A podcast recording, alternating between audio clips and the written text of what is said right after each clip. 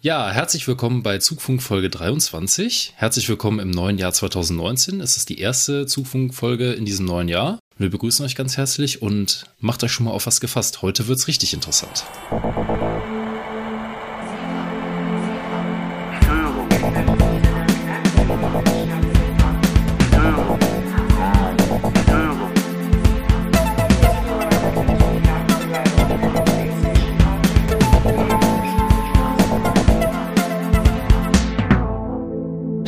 Willkommen beim Zugfunk-Podcast. Die Eisenbahn aus Sicht der Lokführer.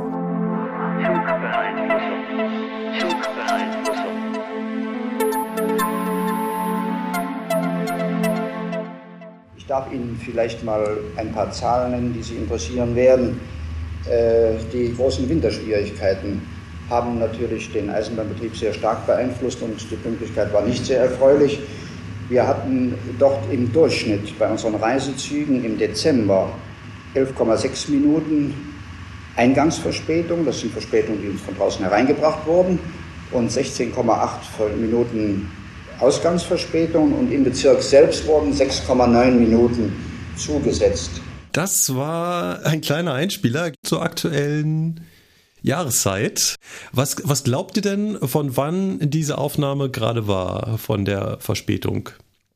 Es war übrigens der, der gesprochen hat, der Bezirksleiter für den Bezirk Südwest, also alles um Stuttgart herum. Mhm. Ja, wahrscheinlich so keine Ahnung, Mitte 60er, Ende ja, 60er? Ja, ja. 63, 1963. Also oh, wer ja. behaupten will, bei der Bundesbahn gab es keine Probleme mit dem Winter, hier ist der Gegenbeweis. So. Ja, aber das sind ja Verspätungswerte, die sind ja weit unter den Werten, die wir eigentlich so im täglichen Betrieb kennen. du meinst, das, was die im Winter hatten, haben wir als Regelzustand erklärt? Sozusagen, das ist so, ja, eher der Fall. Gut, dann fangen wir an mit der Vorstellungsrunde, oder? Ja, würde ich auch sagen. Also wie gesagt, ich habe euch nicht äh, zu viel versprochen. Heute wird's interessant, weil wir haben uns nämlich einen Spezialgast äh, eingeladen und ähm, der kann sich auch gerne mal vorstellen. Ja, hallo, ich bin der Moritz, ich bin Elektroingenieur und beschäftige mich im Bereich Elektromobilität. Das heißt, wir bauen praktisch mehr oder weniger Elektroautos, also von der elektrischen Seite her. Und der Bereich ist gar nicht so groß unterschiedlich von dem Eisenbahnbereich. Das heißt, ich glaube, dass ich auch im elektrischen Bereich der Eisenbahn relativ viel interessante Geschichten erzählen kann, wobei wir uns heute vielleicht erstmal mehr so Richtung Strom und Spannung konzentrieren. Ja, die Sache ist ja die, wir haben ja schon ein paar Folgen über Strom gemacht und ja, wir sind jetzt halt nur normale Lokführer und keine richtigen Experten. Und deswegen haben wir uns extra noch einen Gast eingeladen. Aber nichtsdestotrotz sind natürlich trotzdem wieder die altbekannten Leute dabei. Der Markus ist natürlich da. Habt ihr ja auch schon gehört. Ich habe das schon gehört, genau. Genau. Und ich bin natürlich auch wieder dabei, der Lukas. Und ähm, ja, Markus, ähm, wie steigen wir denn ein? Fangen wir erstmal wieder mit der üblichen Laberecke an, würde ich sagen. Ja, ich würde noch kurz darauf hinweisen wollen, dass der Sebastian, der lebt noch, der weilt noch unter uns. Er ist nur nicht da gerade, weil er kämpft noch mit dem Elektriker. Sagen wir mal so, der Elektriker kämpft mit der Wohnung und so. Basti guckt dabei zu. genau, der Sebastian ist umgezogen und ähm, hat noch mit der Elektrik zu kämpfen. Wenn es klappt und er danach noch Strom hat, dann stößt er vielleicht noch dazu. Oder hat er Spannung? Hm, das klären wir nachher. ähm, genau, kommen wir, kommen wir zur Laberecke. War bei dir was äh, in der vergangenen Zeit? Wie hast du einen Jahreswechsel ja. verbracht? Darüber muss man sich ja auch arbeiten. Mit ah, also ja, ich habe genau, ich habe tatsächlich den Jahreswechsel mit Arbeiten verbracht. Ich habe am 24. Spätdienst gehabt. Äh, jetzt muss ich überlegen, ich glaube 25., 26. hatte ich frei. Dann hatte ich Nachtdienste, einschließlich Silvester. Also 31. auf 1. hatte ich auch Nachtdienst. Was aber jetzt nicht schlimm ist oder so, äh, weil ich fand es eigentlich ganz angenehm.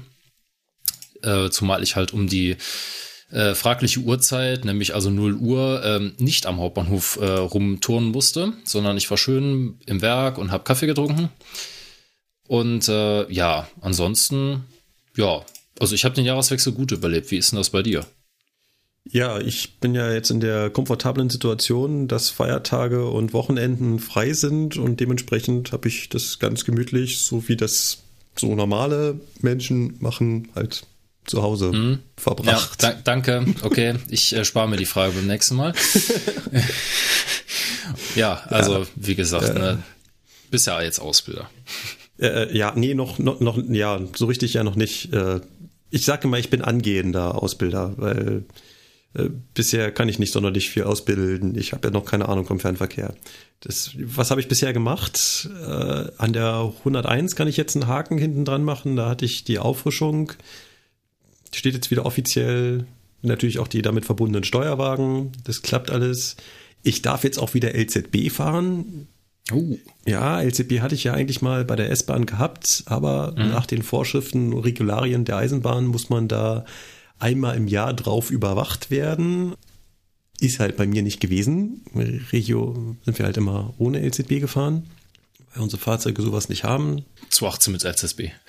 Das wäre ja, so. Ja, beim 440 hätte sich vielleicht schon mal gelohnt, aber äh, gibt es natürlich auch nicht. Ich habe zwar immer den Linienleiter von oben gesehen, aber mhm. äh, mein Fahrzeug konnte damit halt nichts nix anfangen.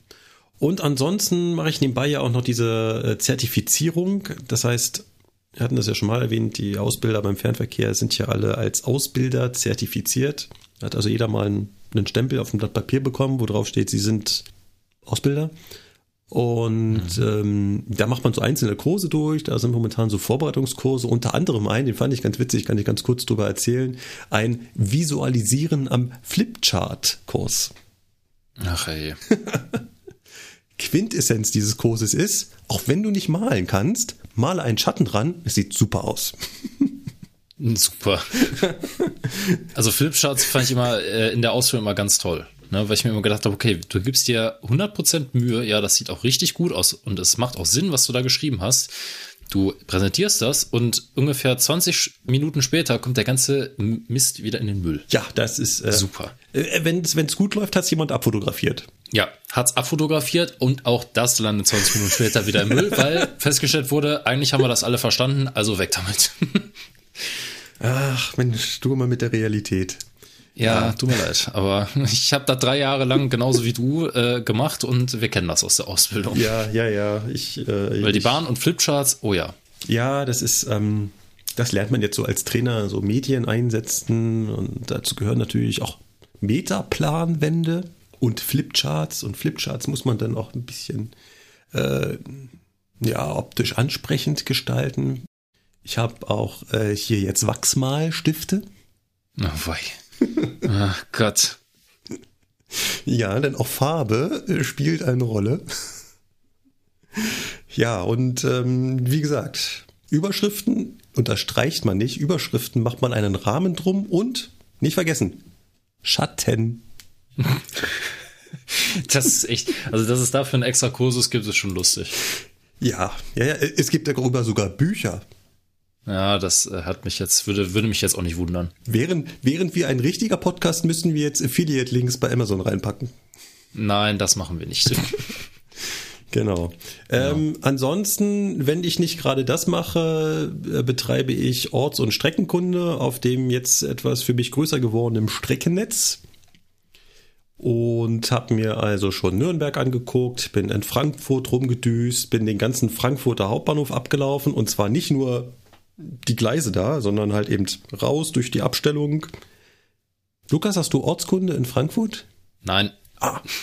Also wenn du mal brauchst, ich kenne mich da jetzt aus. Ja, Katastrophe, besser nicht, ey. Ja. Frankfurt hat so ein komplexes Eisenbahnnetz drumherum.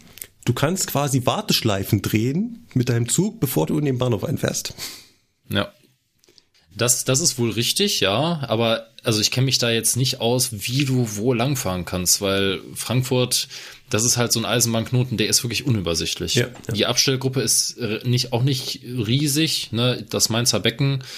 Äh, ja, muss man auch wissen, was man da machen muss. Ne? Genau, das, das zieht sich in Frankfurt halt so ein bisschen in die Länge. Aber wenn man da einmal durchgelaufen ist, das einmal gesehen hat, dann erklärt sich das auch. Und ja, als Lokführer muss man das halt so ein Stück weit echt kennen. Äh, auch wie, über welche Umwege man irgendwie nach Frankfurt geleitet werden kann.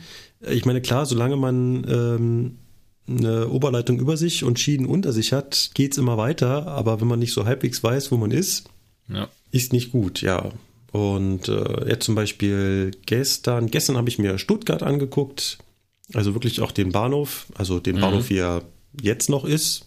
Das ist ja da immer am Fluss. Ich wollte gerade sagen. Und auch da halt mal in die Abstellung rausgefahren, geguckt, wie das da läuft. Jeder Bahnhof hat halt so seine Eigenarten. Welche Stellwerke gibt's da? Welche Fahrdienstleiter? Welche Nummern muss man da wählen? Wo muss man sich bei wem melden? Das muss man halt alles wissen. Ähm, Schöne Besonderheit in Stuttgart mit den Sperrsignalen. Ja, genau. Stuttgart hat diese ja. Besonderheit, kann ich ganz kurz erzählen. Das ist jetzt aber echt nur für die, für die Insider. Äh, in Stuttgart gibt es spezielle Sperrsignale, die gehen auf Kennlicht, wenn das darauf folgende Sperrsignal noch Halt zeigt. Ist eine Eigenart, ja. die es so, kannte ich bisher noch nicht. Äh, wenn man das weiß, kann man sich halt schon darauf einrichten. Ja, Hintergrund ist ja der, ne, also normalerweise würde man ja denken, hä, wofür? Du fährst ja eh nur 25, fahren auf Sicht, äh, also ne, rangieren ist ja fahren auf Sicht. Wo ist jetzt das Problem? Ja, du fährst aber unter so einer Unterführung durch. Ne? Also über dir geht halt die Hauptbahn lang oder irgendeine Strecke lang. Weiß jetzt gar nicht mehr, welche das ist. Ja, und das ist halt ziemlich dunkel in dem Loch. Und dann geht das auch noch runter und dann dahin, hinter der Unterführung geht's wieder hoch. Und also wenn du da halt langkommst, dann siehst du das halt nicht so unbedingt. Ja, das, das haben sie tatsächlich ganz cool gelöst. Ich glaube aber, das ist relativ einmalig. Ja. Oder sehr selten, sagen wir mal so. Genau, äh, das ist da genau, das ist, du hast so ein bisschen Gefälle und fährst genau entlang so einer Mauer fährst du entlang. Ja. Deswegen sieht man das relativ spät. Übrigens, du darfst nicht sagen, rangierendes Fahren auf Sicht. Da haben sich Leute schon, äh, ich stimme dir dazu. Aber ich ja. habe neulich einen Thread auf Facebook verfolgt, wo sich die Leute massenhaft darüber aufgeregt haben, dass das jemand gesagt hat. Okay, wie willst du es anders sagen? Also du ist der Grundsatz beim Rangieren ist, du darfst nur so schnell fahren, dass du vor jedem haltzeigenden Signal und vor jedem Hindernis zum Stehen kommst. Genau, kannst. sagen wir es so. Ja, also so können wir es auch sagen. Wir ja. können auch in Zukunft äh, sagen, statt äh, ich gucke, dass ich die Handbremse anziehe, können wir auch sagen, wir sichern das Fahrzeug gemäß dem gültigen Regelwerk äh, genau. gegen unbeabsichtigtes Bewegen. Du weißt ja, wie das im Internet läuft. Ich weiß da was. Genau. Das muss kundgetun, kundgetun werden. Kundgetan, kundgetun werden. ja. kundgetan werden.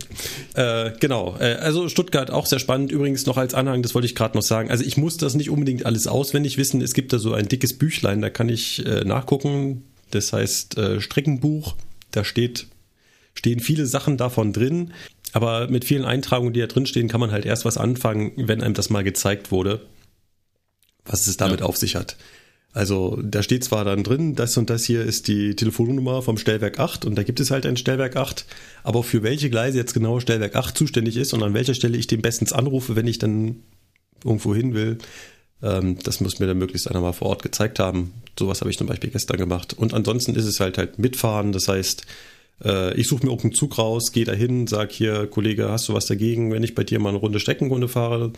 Dann sagen die meisten, komm her, Endlich, mhm. endlich ist jemand da, mit dem ich mich unterhalten kann. Und äh, dann geht's auch schon los. Ich hatte bisher auch keine negativen Erfahrungen, das finde ich auch ziemlich cool. Ähm, ich kann mich noch an Zeiten ganz früher von der S-Bahn erinnern. Wenn da so ein Muffel drauf sitzt, dann willst du da auch schnell wieder runter. Mhm. Vorteil bei der S-Bahn, die hält oft an. Ja. Man hat also das hast du bei uns halt nicht. Genau, ne? man hat also die Chance, schnell wieder zu fliehen. Das, das ging sogar so weit, dass ein TF bei der S-Bahn mal gesagt hat, ich glaube, es wäre besser, wenn du wieder absteigst. Dann ähm, war es aber schon heftig. Also, okay. Ähm, ja, genau, das gibt's jetzt beim Fernverkehr nicht, weil wenn ich erstmal drauf sitze, dann fahren wir jetzt halt erstmal. Äh, aber ja, äh, war bisher halt noch nicht so der Fall, dass ich da besonders negative Erfahrungen gemacht habe. Äh, mhm. Ich habe ja immer, wenn da so ein älterer ist, oh, graue Haare, weiß ich nicht, will ich das? Dann ist immer die Gefahr dahinter, dass die halt schon irgendwie schon sehr viel miterlebt haben, Bundesbahn und die besseren Zeiten und dir dann die ganze Fahrt erzählen, wie schön das alles früher war. Aber ja, aber die können teilweise auch Dinge erzählen, die teilweise auch extrem interessant sind. Ja. Also ich höre mir immer gerne von den alten Kollegen äh, gerade an sowas wie, ja, früher sah das hier mal anders aus, da musst du dir vorstellen, da war das hier noch und das war noch und hier gab es eine Besonderheit und das, ich finde das immer super interessant. Auch hier Strecken, da ging es mal dahin und so. Super interessant. Lukas, ich gebe dir vollkommen recht. Das, ist, das macht ja genau den Unterschied aus. Mhm. Das, beide Personengruppen haben diese Erfahrung, nur die eine Personengruppe verbringt die Fahrt mit dir darüber, äh, wie scheiße jetzt alles ist und wie schön alles ja. früher war. Und die andere Gruppe verbringt die Zeit mit dir, äh, dir Sachen zu erklären, wie Sachen früher waren und wie das äh, damals abgelaufen ist. Mhm. Und da hast du dann auch kein Problem, mal was nachzufragen und sagt, du, mit was bist du denn damals früher gefahren oder was hast du denn früher gemacht? Und dann erzählen die wirklich spannende Geschichten, wo du Sachen wirklich draus lernst. Ja. Und ähm, das finde ich äh, deutlich besser. Und es sind halt diese zwei unterschiedlichen Personengruppen. Und es gibt halt auch ganz viele Stellen, wo es wirklich Sachen zu erzählen gibt. Zum Beispiel gibt es ja auf der Strecke zwischen München und Stuttgart eine ganz, ganz spannende Stelle, nämlich die Geislinger Steige. Ja, gut, das ist richtig. Da gibt es also einen Streckenabschnitt, der ist relativ steil. Äh, wenn man das sieht, wenn man da also von München angeschossen kommt, dann äh, am Städten ist die, der letzte Halt auf normaler Strecke und danach macht die Strecke einen Knick nach unten. Das sieht wirklich aus, als ob die Welt da abgeknickt ist. Mhm. Also bis dahin geht die Schiene gerade und dann bupp, nach unten. Dann, oh mein Gott. Und dann geht's halt wirklich mit 70 km/h um 25 Kurven äh, steil nach unten und da wird zum Beispiel auch nachgeschoben. Ja. Kann dich auch als Intercity zum Beispiel treffen. Nein, nein, auch Personenzüge werden Was, nachgeschoben. Ja? ja, natürlich. Ach, hör doch auf. Ja. Äh, gestern erlebt, war lustig. Warte mal, muss ich gleich auch noch loswerden. Äh, tut mir leid, dass das Vorgelaber jetzt zu lange wird. Äh, ich bin ja gestern von Stuttgart wieder nach Hause gefahren, auch hier ähm, halt als Streckenkunde. Warum soll ich mich hinten reinsetzen? Da sehe ich nichts. Das ist äh, mhm. sehr Quatsch. Setze ich mich nach vorne und wir unterhalten uns ein bisschen über diesen Nachschiebebetrieb. Und dann erzählt er halt eben dass zum Beispiel, dass er auch schon mal mit dem Eurocity nachgeschoben wurde, weil Eurocity nach runter nach ähm, Oberstdorf 2018 ne? Und mhm. 2018 hinten mit, mit weiß weiß ich, wie viel Wagen die da fahren, sieben oder so, hat er schon auf normaler Strecke zu kämpfen und die Geislinger Steige hoch mit einer Lok, keine Chance, deswegen fahren die da immer mit zwei Loks. Ja. Außer an den Tagen, wo nur eine Lok da ist. Und prompt fahren wir an Geislingen West vorbei und sehen einen Zug mit Schiebelok schon dahinter stehen. Und, warte mal, das ist doch der Eurocity. Oh, da steht ja der Eurocity mit einer Lok und ja, wird halt nachgeschoben super. nach uns. Also kann dich auch als Personenzug betreffen. Zum Beispiel ähm, früher die Nachtzüge, die waren auch immer relativ lang. Da konnte dich das mit dem Nachschieben betreffen. Und auch jetzt, wenn du da mit einer Lok ankommst, die nicht mehr so ganz ähm, fit ist, wenn ich mal ja. so ausdrücken darf, und du hast schlüpfrige Schienen ganz stark, dann kann auch sagen, der Fahrdienstleiter, du äh, ist besser, wenn wir nachschieben. Mhm. Gut, das ist ja aber dann äh, Ad-Hoc-Entscheidung wahrscheinlich. Ja, ne? genau, das ist dann also der nicht, Verkehr. Nicht plan, du wirst nicht planmäßig Genau, es gibt keinen Plan, ja, das ist richtig. Ja, okay. Es gibt kein planmäßiges Nachschieben. Genau, das ist dann immer unplanmäßig, ja. Gut. Ja. Hast, hast du noch was auf dem Herzen? Ja, äh, du hattest ja ins Sendungsdokument die Frage gestellt, Ausbilder statt Studium. Nein, ich glaube, da habe ich ja letztes Mal. Du, genau, du, du, hattest das letzte Mal irgendwie so ein bisschen ange. Genau. Nee, du hattest das letzte Mal schon in das Sendungsdokument geschrieben, sind wir aber nicht zugekommen. Genau. Äh, genau, jetzt hatte ich das wieder reingeschrieben, beziehungsweise drin stehen lassen und wollte mal fragen, was mhm. es damit auf sich hat. Ja, äh, ich habe ja überlegt, ob ich nicht doch nochmal studiere. Mhm. Und ähm, nach langem Hin und Her, auch mit Basti zusammen, weil wir eigentlich zusammen studieren wollten und das aber alles zeitlich sehr, sehr schwierig ist, Vollzeit zu arbeiten und dann gleichzeitig noch zu studieren, mhm. haben wir jetzt gesagt, okay, wir machen das anders, weil ich von ja, so ein paar Leuten, ich sag mal, ja, so ein bisschen in Richtung Ausbilder so geschubst wurde, ne? Die schon so sagten, hör mal, ne, du bist, du kannst so gut Wissen vermitteln und so weiter und das, äh, warst in der Ausbildung so gut. Das wäre super, wenn du da irgendwie dranbleiben würdest. Nicht umsonst sitzt du hier im Podcast. Ja, genau.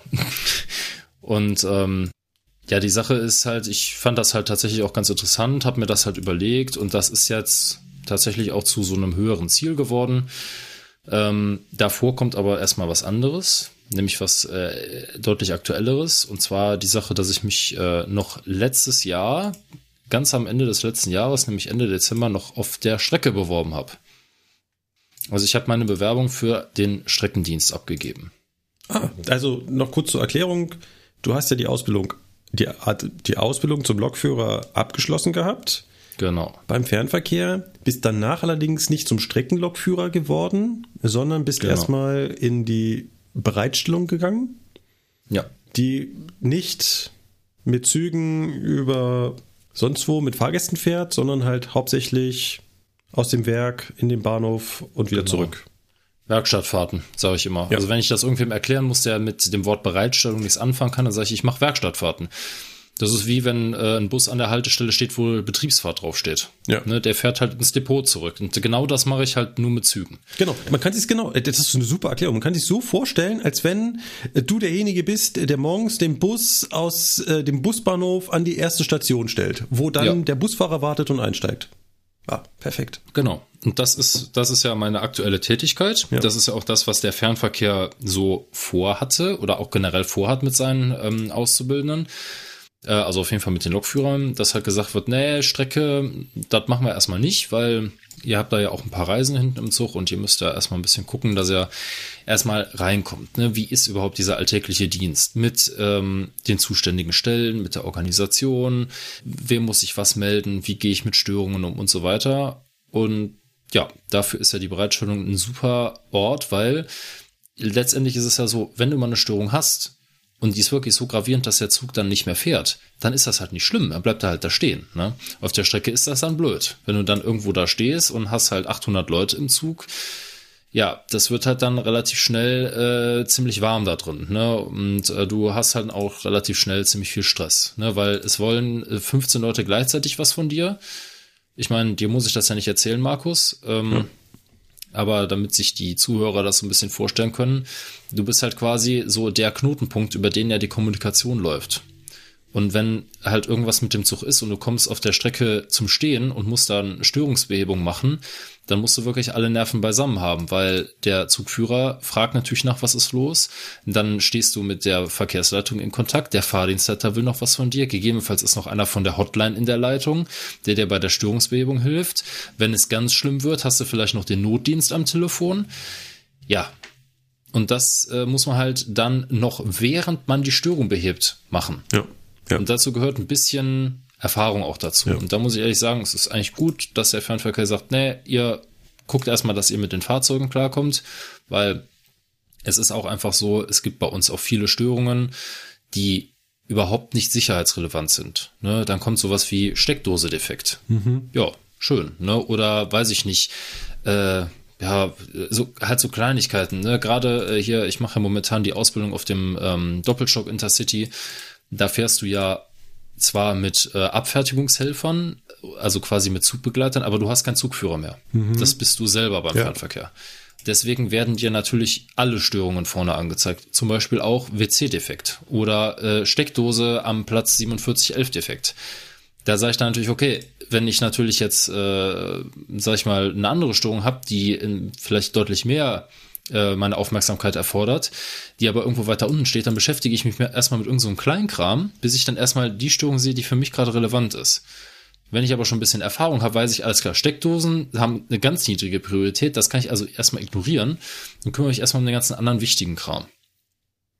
Und ja. das ist halt der Hintergrund, warum der Fernverkehr sagt, geht bitte erstmal in die Bereitstellung und äh, guckt da äh, euch das alles ein bisschen an, sammelt da ein bisschen Erfahrungen. Ja, und ich habe jetzt aber gesagt, okay, ich würde gerne im Sommer dieses Jahr wechseln. Dann habe ich ein Jahr Bereitstellung voll. Mhm.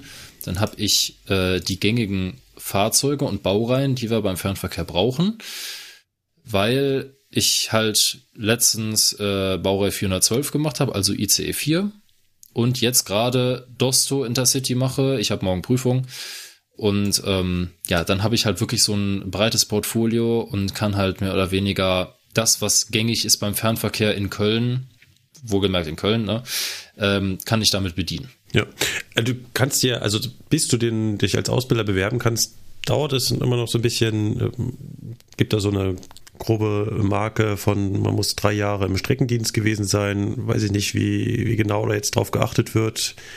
Äh, oder ob das auch früher geht. Und bis dahin kannst du dir immer noch überlegen, auch äh, nochmal zwischendurch, äh, also nebenbei zu studieren oder wie auch immer. Oder äh, Ja. ja. Also das, das ist auch meine, das ist auch meine Absicht. Ja. Also wie gesagt, das mit dem Ausbilder, das ist ein höher gestecktes mhm. Ziel. Ne, das habe ich ja. irgendwo in, ich sage jetzt nicht weiter ferne, aber das ist noch äh, relativ weit weg. Ja. Ne? Das ist jetzt nichts, was sich in den nächsten Monaten oder nächstes Jahr entscheidet. Im Gegenteil, genau. ich will ja auch erstmal Erfahrung sammeln, weil du kannst ja nicht irgendwelchen Leuten was beibringen, wenn du gar keine Ahnung hast von dem.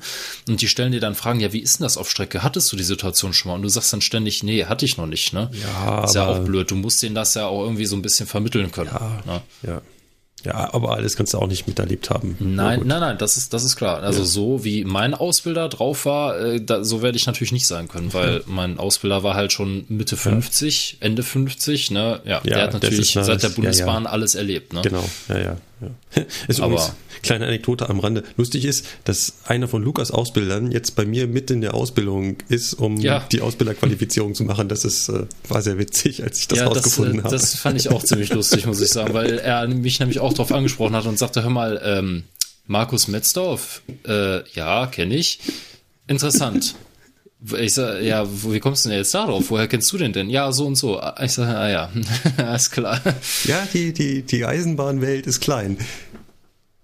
Wo wir jetzt schon gerade bei der Anekdote sind, eine kleine Eisenbahnwelt. Es gibt eine so, eine, eine Anekdote, äh, die, die kann einen fast zu Tränen rühren. Und zwar, ich, ja, ich, ich hoffe, ich habe das nicht schon mal erzählt, weil ich finde das so, äh, so, so geil. Ähm, als ich noch bei Regio war, hatte ich einen mhm. Azubi, der kam aus England. Also er ist wirklich Brite, gebürtiger Brite. Und ähm, hat halt bei uns die Ausbildung gemacht. Klar, hat auch so ein bisschen Probleme mit, mit, mit der Sprache, aber hat sich da mhm. sehr, sehr, äh, sehr, wie nennt sich das? Sehr, sehr gut, äh, kam damit sehr gut zurecht. Und ähm, erzählte dann mir irgendwann mal die Anekdote und das fand ich, fand ich wirklich cool. Vor vielen, vielen Jahren, als er noch ein wirklich kleiner Knirps war, neun oder zehn Jahre, war er mal zu Besuch in Deutschland, in München mhm. und war halt von der Eisenbahn begeistert. Unter anderem ist er dann in der S-Bahn gefahren und ist halt auf einen freundlichen, sehr freundlichen Lokführer dort getroffen, der ihm auch mal so den Führerstand gezeigt hat. Ja. Und die haben dann im Anschluss äh, auch so ein Erinnerungsfoto gemacht, also Lokführer und davor, vor dem Zug, der kleine neunjährige äh, Knips. Und ähm, ja, dieser Azubi ist dann ähm, über zehn Jahre später bei mir in der Ausbildung und trifft eines Tages einen Kollegen und sagt, den habe ich doch schon mal gesehen. Kenne ich doch irgendwoher. Okay. durchsucht sein altes Archiv an Bildern, findet dieses Bild und sagt, sag mal, bist du das auf diesem Bild? Und hat er den tatsächlich wieder getroffen. Der hat nämlich mittlerweile bei uns bei Regio gearbeitet. Der Lokführer, der ihm damals, dem, dem neunjährigen Knirps, äh, die S-Bahn gezeigt hat. Okay. Es gibt Wege auf diesem das Planeten. Ist echt, das ist der Das Hammer. ist echt ein Zufall, ja. ja. ja. Also die beiden fanden das total cool. Also der, der mhm. äh, Lokführer war natürlich auch hin und weg. Äh, ich konnte sich da auch noch dran erinnern, aber natürlich viele, viele Jahre her, aber ja, das war schon cool. Das war schon. Ist cool. auch jedes Mal immer wieder lustig, wenn man sich mit Kollegen unterhält, äh, über, über irgendeinen anderen Kollegen und sagt, hör mal, kennst du nicht den und den? Und der andere Kollege dann so völlig selbstverständlich sagt, also der Name sagt mir was. Den habe ich bestimmt auch schon mal gesehen. Ja. Ne? Wo ich immer denke, ja, genau, ne, das ist halt ein Kollege, der ist von einer ganz anderen Dienststelle, den hast du auch bestimmt schon mal gesehen. Der Name sagt mir was, ja, ja, klar, ne? Ja, die, Na, die, die, die, Eisenbahn ist klein. Aber nun gut, ähm, ich würde sagen, unsere Laberecke ist lang genug. Ja, und vor allen Dingen ist unser Gast wahrscheinlich schon eingeschlafen. ich hoffe nicht. Moritz, bist du noch da? ja. Okay. Ähm, möchtest du zur Laberecke was sagen? Irgendwie noch eine kleine Anekdote, die du dazufügen möchtest? Mir fällt jetzt gerade eigentlich nicht direkt irgendwas Passendes ein, würde ich sagen. Gut, dann würde ich vorschlagen, wechseln wir zu einem Thema, wo dir viel, viel mehr äh, dazu einfällt. Und zwar. So kann man sagen, ja. Und zwar zu, zu, zu, zu Strom, zu Energie, zu Spannung. Ja, es ist so. Wir haben damit ja schon mal angefangen und wir haben auch versucht und uns viel Mühe gegeben, grundlegend zu erklären, was ist Strom, was ist Spannung, haben dann auch versucht darauf zu achten, dass wir das beides auseinanderhalten, aber festgestellt, dass das so im täglichen Sprachgebrauch einem nicht immer gelingt, weil man beides zusammenwirft. Es ist aber auch ganz, ganz wichtig, wenn man die Hintergründe verstehen will, dass man beides auseinanderhält. Deswegen wollen wir nochmal so ein Stückchen in, in, in die Ursuppe gehen. Ich würde dir, Moritz, jetzt sozusagen das Wort übergeben. Versuch doch mal irgendwie kurz und knackig nochmal uns eine Einführung zu geben. Was müssen wir denn unter Strom und Spannung verstehen? Also um Strom und Spannung zu erklären, würde ich immer eigentlich wieder auf das Wassermodell zurückgreifen, das ihr damals ja auch schon äh, verwendet habt. Und weil das einfach eine Art ist, etwas zu visualisieren, was man ja sonst nicht sieht. Weil Strom ist einfach ja halt unsichtbar und deswegen ja. kann man sich's mit Wasser vorstellen. Und äh, deswegen würde ich an der Stelle auch, wie es in der Realität auch ist, mit der Spannung anfangen, weil die Spannung ist die Ursache des Ganzen. Und die Spannung ist in diesem Wassermodell vergleichbar mit dem Druck, beziehungsweise mit der Höhe, auf der die Wasserschale über dem Tisch steht. Wir haben praktisch diese potenzielle Energie, also diese Lageenergie, und die ist eben relativ zum Tisch gesehen, also hat einen bestimmten Wert. Und dieser Wert, den nennen wir eben Spannung. Und das Entscheidende an diesem Wert, an dieser Spannung ist, dass sie eben immer eine Differenz von zwei Punkten ist. Also wir haben einmal den Tisch als Bezug und eben einmal diese zweite Schale. Das das heißt, wir brauchen immer sozusagen zwei Punkte, zwischen denen wir sozusagen ähm, einen Unterschied im Druck beziehungsweise in der Höhe eben haben können. Und die Spannung ist erstmal, die kann einfach sein, ohne dass sich irgendwas ändert. Also ich, ich habe schon, die Wasserschale hat da oben, in, wenn ich sie einfach nur hochhalte, füge ich ihr natürlich Energie zu, was ja auch schon ganz klar ist. wenn ich die Wasserschale anfasse und sie hochhebe, verrichte ich ja eine Arbeit, die Arbeit muss ja, wir wissen ja alle, Energie verschwindet nicht, irgendwie umgewandelt werden und das ist dann die potenzielle Energie, so wie es so schön heißt, die das Wasser danach hat. Man, genau. sieht, man sieht es dem Wasser zwar nicht an, dass es jetzt energiereicher ist, ja. aber tatsächlich ist es das, weil wenn ich die Wasserschale loslassen würde, würde es wieder. Hm? Und diesen, dieser Unterschied zwischen der Tischoberfläche und dem, was ich hochgehaben habe, das würde ich man jetzt umgewandelt in unser Stromenergiemodell als Spannung bezeichnen. Genau. Ohne dass die beiden, ich muss da noch keinen Schlauch dazwischen haben, da muss nichts fließen. Einfach nur die Tatsache, dass da zwei unterschiedliche Potenziale herrschen, ne? Genau, dass eben eine Differenz von den Potenzialen, also zwei unterschiedliche Potenziale da sind. Und wenn man sich jetzt klassisch Strom und Spannung vorstellt, stellt man sich immer vor, dass man erstmal mit Gleichspannung und Gleichstrom anfängt. Und das Problem ist jetzt, wenn ich diese beiden Schalen mit einem Schlauch verbinde, dann ist irgendwann die Schale oben leer. Das heißt, wir brauchen in Anführungszeichen eine Schale, deren Wasserstand immer gleich ist, egal wie viel ich draus entnehme. Ja, und wo das Modell auch hakt, ist ja, dass ich bei Strom immer einen Kreis brauche. Das heißt, ähm, Richtig. In, in, in Stromfluss habe ich Okay, nein, nein, das stimmt ja auch wieder nicht. Einen kurzzeitigen Stromfluss habe ich auch, wenn ich einfach nur diesen Potentialausgleich habe. Dann habe ich ja im Prinzip auch einen kurzen Stromfluss, ohne dass ich einen Stromkreis habe. Aber das ist natürlich ja. nicht das, was wir uns eigentlich vorstellen. Richtig. Wenn ich ähm, über einen Teppich laufe und Plastik anhabe, dann lade ich mich auch auf. Und wenn ich die nächste Türklinke anfasse, habe ich auch einen kurzzeitigen Stromfluss ohne dass da ein Stromkreis ist, sondern ich entlade einfach mein, mein Potenzial. Nur was wir uns genau, halt, das, ja das mit dem Aufladen kann man sich auch ganz gut vorstellen, weil es ist praktisch so, als würdest du diese Schale immer weiter nach oben ziehen, mhm. wenn du da langläufst. Ja. Oder besser immer mehr reinpacken. Und wenn du jetzt an die Türklinke langst, dann ist es so, dass du eben den Schlauch kurz anschließt. Die Schale ist in, also praktisch fast sofort leer. Und das ist dann diese Entladung. Und danach ja. ist das Potenzial weg. Ja. Und äh, man hat es aber halt gemerkt. Ja, genau. So, warum man das merkt, darüber sprechen wir später noch, weil das ist nämlich ein wirklich sehr, sehr, sehr interessantes Thema. Wenn wir jetzt aber über einen normalen Stromfluss reden, das heißt, wo wir eine Lampe zum Beispiel zum Leuchten bringen, dann brauchen wir einen Kreislauf. Genau. Und der Kreislauf ist am einfachsten so zu realisieren, dass ich eine Pumpe einbaue, die von äh, dem Tisch der in Anführungszeichen unendlich viel Wasser haben kann, also diese Schale da unten, äh, Wasser praktisch nach oben in diese obere Schale pumpt und zwar so, dass der Wasserpegel da oben einfach mehr oder weniger immer gleich ist. Ja. ja. So, und wenn ich das jetzt mache, dann kann ich an die obere Schale einen Schlauch anschließen und es wird dann Wasser zur unteren Schale fließen. Und wenn ich da jetzt einen sehr dünnen Schlauch anschließe, dann wird weniger Wasser fließen, als wenn ich einen sehr dicken Schlauch anschließe.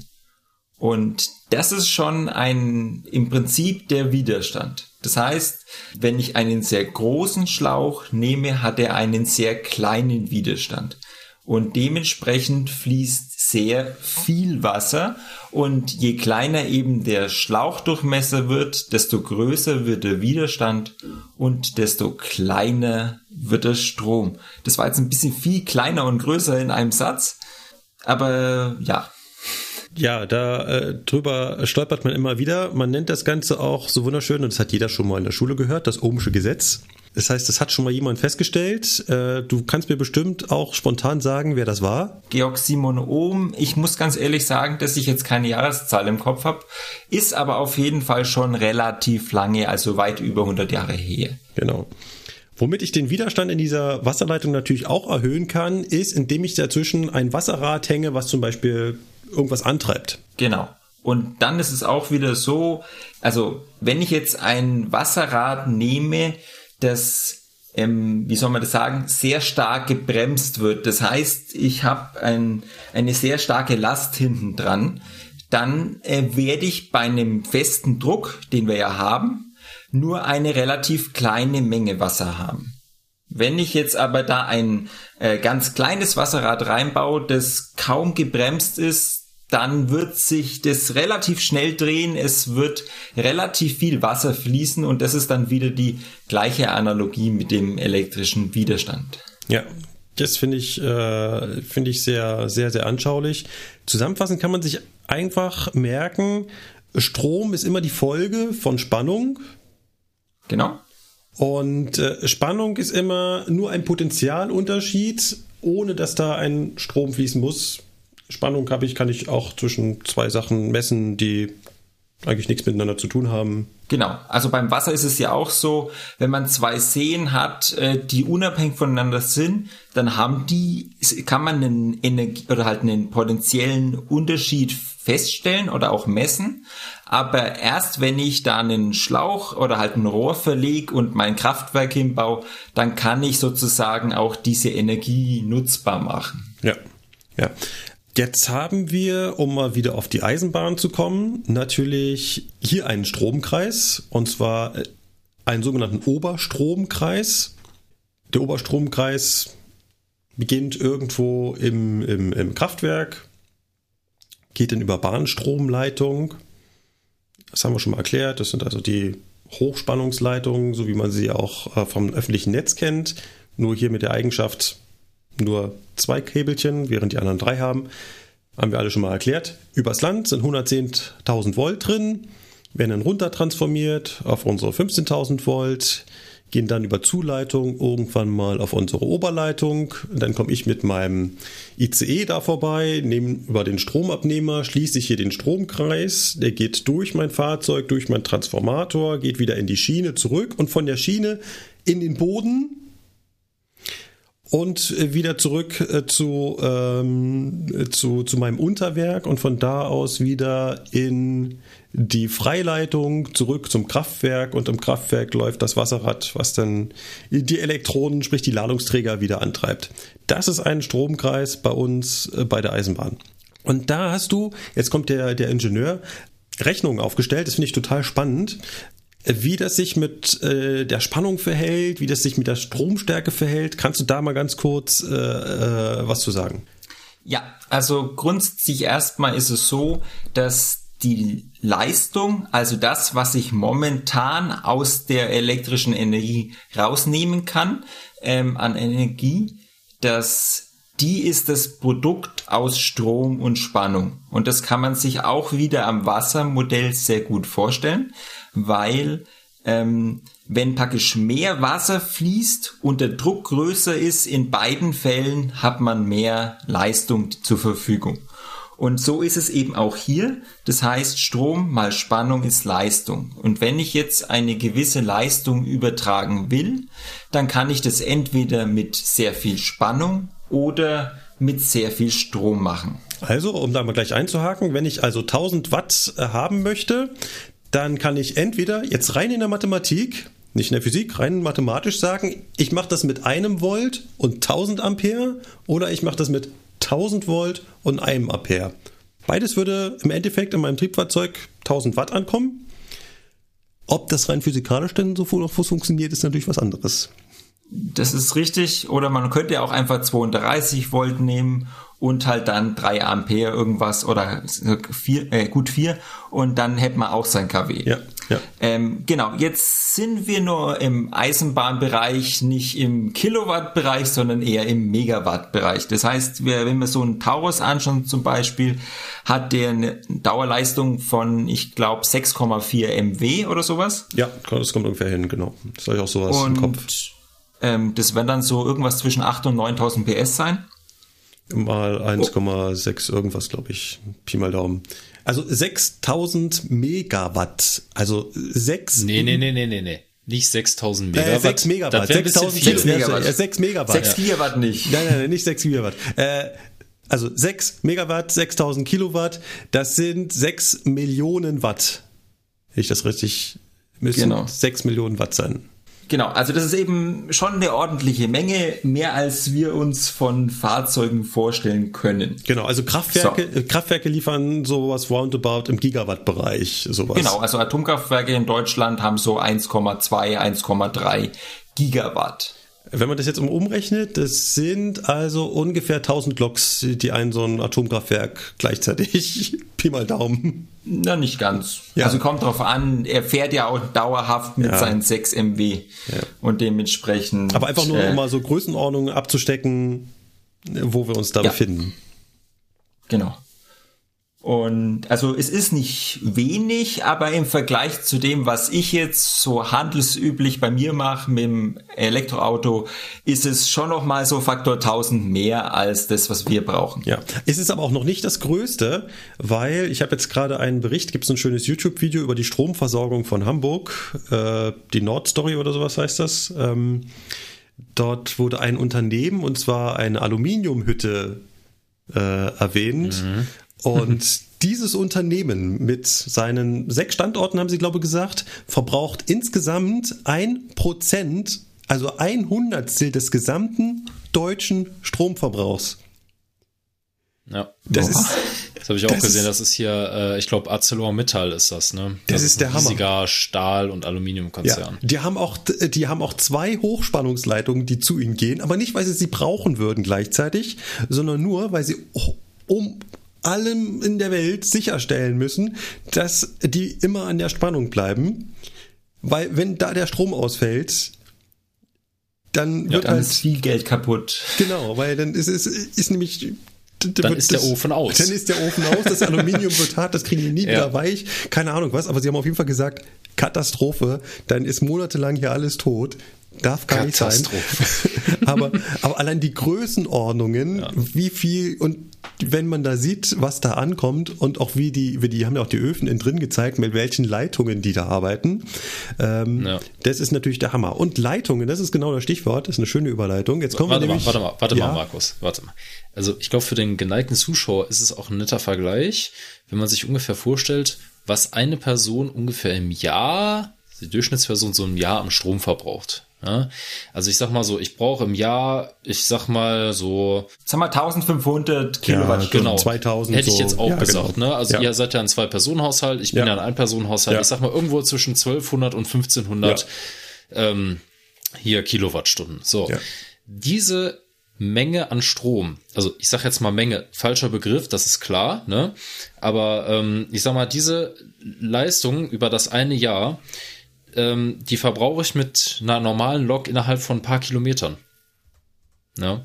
Das ist das, was ich hier in einem Jahr an Strom verbrauche, verbraucht der ICE oder was auch immer für ein Triebfahrzeug, das, dafür brauchen wir ein paar Kilometer. Also, das ist schon Wahnsinn. Ja, man kann es ja auch relativ einfach hochrechnen. Wir haben gerade 6 MW und wir waren bei 1500 Kilowattstunden. Das heißt, ja. ähm, eine 6 MW Lok braucht 6 Megawattstunden in der Stunde. Und das ist dann ein Faktor 4000. Das heißt, man kommt mit der E-Lok bei maximaler Leistung eine 400 Stunde, äh, halt eine Viertel. Weil es sind ja 1400 Kilowattstunden, ist 1,5 Megawattstunden. Und dann sind wir beim Viertel. So ist es. Viertel. Mhm. Also, also, eine, Viertelstunde. Also in, du kannst also mit der Lok eine Viertelstunde Vollgas fahren und hast dann den Stromverbrauch von äh, Sebastians Wohnung äh, von einem Jahr weggeballert. Genau. Äh, Lukas heißt da. Von Lukas. Aber ja, Sebastian ja, bestimmt auch. Bei, bei, Sebastian wird das ähnlich sein. Ne? Genau. Also, also es ist, es ist einfach als, als Größenvergleich. Ja. Ne? Ähm, wir spielen da halt in ganz anderen Ligen. Ne? Das ist halt... Äh, ja, was du hier zu Hause verbrauchst mit deiner 60 Watt Glühbirne, die du vielleicht noch hast, ne, soll es ja eigentlich nicht mehr geben, aber hat ja der eine oder andere noch, ähm, das sind halt 60 Watt. Ja, wenn man jetzt vergleicht, was so eine LED verbraucht, das ist halt quasi nichts. Ja, ja. das, damit kann ich die LED sechs Millionen Jahre lang brennen lassen, äh, was ich mit der Lok in einer Sekunde verbrauche, so nach dem Motto. Ja. Ein bisschen übertrieben. So, jetzt ja. waren wir, jetzt wollte ich gerade auf diese wunderschönen, also man sieht äh, bei dieser Aluminiumhütte in diesen Öfen diese extrem breiten, also das sieht nicht wie Kabel, also wenn du das sehen würdest, würdest du sagen, was ist das? Das sind keine Kabel mehr, sondern das sind schon, weiß nicht. Stromschienen. Ja, Strom, Stromschienen, ja, ja. Stromschienen. Das, das passt. Äh, eigentlich noch breiter, mehrere Stromschienen nehmen, also gigantisch. Ja. Aber zu dem Thema mit den zwei Leitungen, das ist in Deutschland im Energieversorgungsbereich üblich. Das heißt, äh, bis zum letzten Transformator ist alles so ausgerüstet, dass immer ein Systemteil ausfallen kann, ohne dass der Rest beeinträchtigt ist. Das heißt, das gesamte Netz in Deutschland ist, das nennt sich dann N-1 sicher. Das heißt, äh, ein Betriebsmittel kann ausfallen, ohne dass das System zusammenbricht. Ja. Und das führt dann halt dazu, dass in Anführungszeichen alle Leitungen maximal zu 50 Prozent ausgelastet werden können.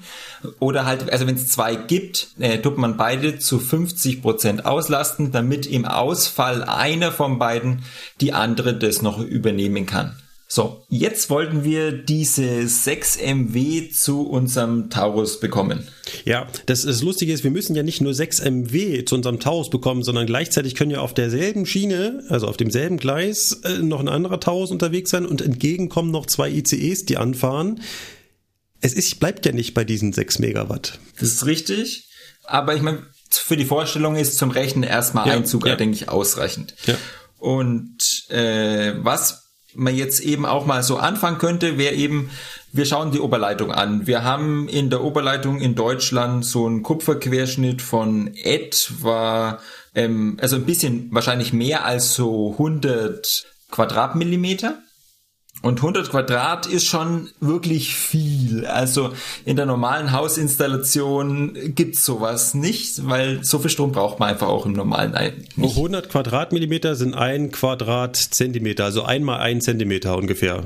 Genau. Wenn man sich als Quadrat glaub, vorstellen ist, würde. Ich, ich glaube, es ist sogar noch mehr. Weil ich hatte so ein sein. Ding mal in der Hand, es ist ungefähr äh, so, also es sieht ungefähr, also es ist ungefähr so breit wie ein Zeigefinger. Und wenn ich mir meinen Zeigefinger mit dem Lineal angucke, äh, sind wir schon bei äh, 1,5 Zentimeter. Also das ist schon ordentlich. Ja. Der, Aber der, nehmen wir ähm, jetzt einfach mal die 100 äh, Quadrat an, dann kämen wir auf einen Widerstand von 170 Milliohm pro Kilometer. Das musst du uns jetzt nochmal genauer erklären. Das heißt, äh, ein Kilometer von dieser Leitung hat einen Widerstand von 170 Milliohm. Das heißt, äh, wenn ich durch diesen Kilometer Leitung ein Ampere äh, Strom durchschicken will, muss ich am Anfang 170 Millivolt mehr Spannung anlegen, als ich am Ende noch habe. Das okay. heißt, diese 170 Millivolt gehen verloren. Ist das jetzt viel im Vergleich oder ist das, ich meine, das ist ja eine, das ist ja Kupfer, ne? Also Kupfer, man sagt ja eigentlich, Kupfer leitet gut, ne? Jetzt ist natürlich auf die Länge gesehen, ne, je länger eine Leitung ist, desto ineffizienter wird sie quasi, ne? Genau. Aber ja, also ist das jetzt viel so gesehen? Weil ich denke mir, so ein, ich meine, die Oberleitung ist ja auch nicht unendlich lang. Ne? Die wird da zwischendurch mal, ne, ähm, wird da zwischendurch mal ausgetauscht und je nach anderthalb Kilometern kommt neuer Draht und so weiter. Aber trotzdem ist das ja immer dieselbe Leitung so gesehen. Also, ja, wie soll man das sagen? Also nicht alle anderthalb Kilometer ist eine neue Einspeisung für den Strom, ne?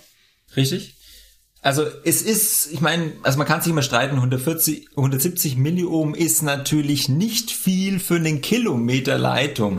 Also so normale Hausinstallationsleitung habe ich jetzt keine Werte im Kopf, aber mhm. es ist schon auf jeden Fall wenig pro Kilometer.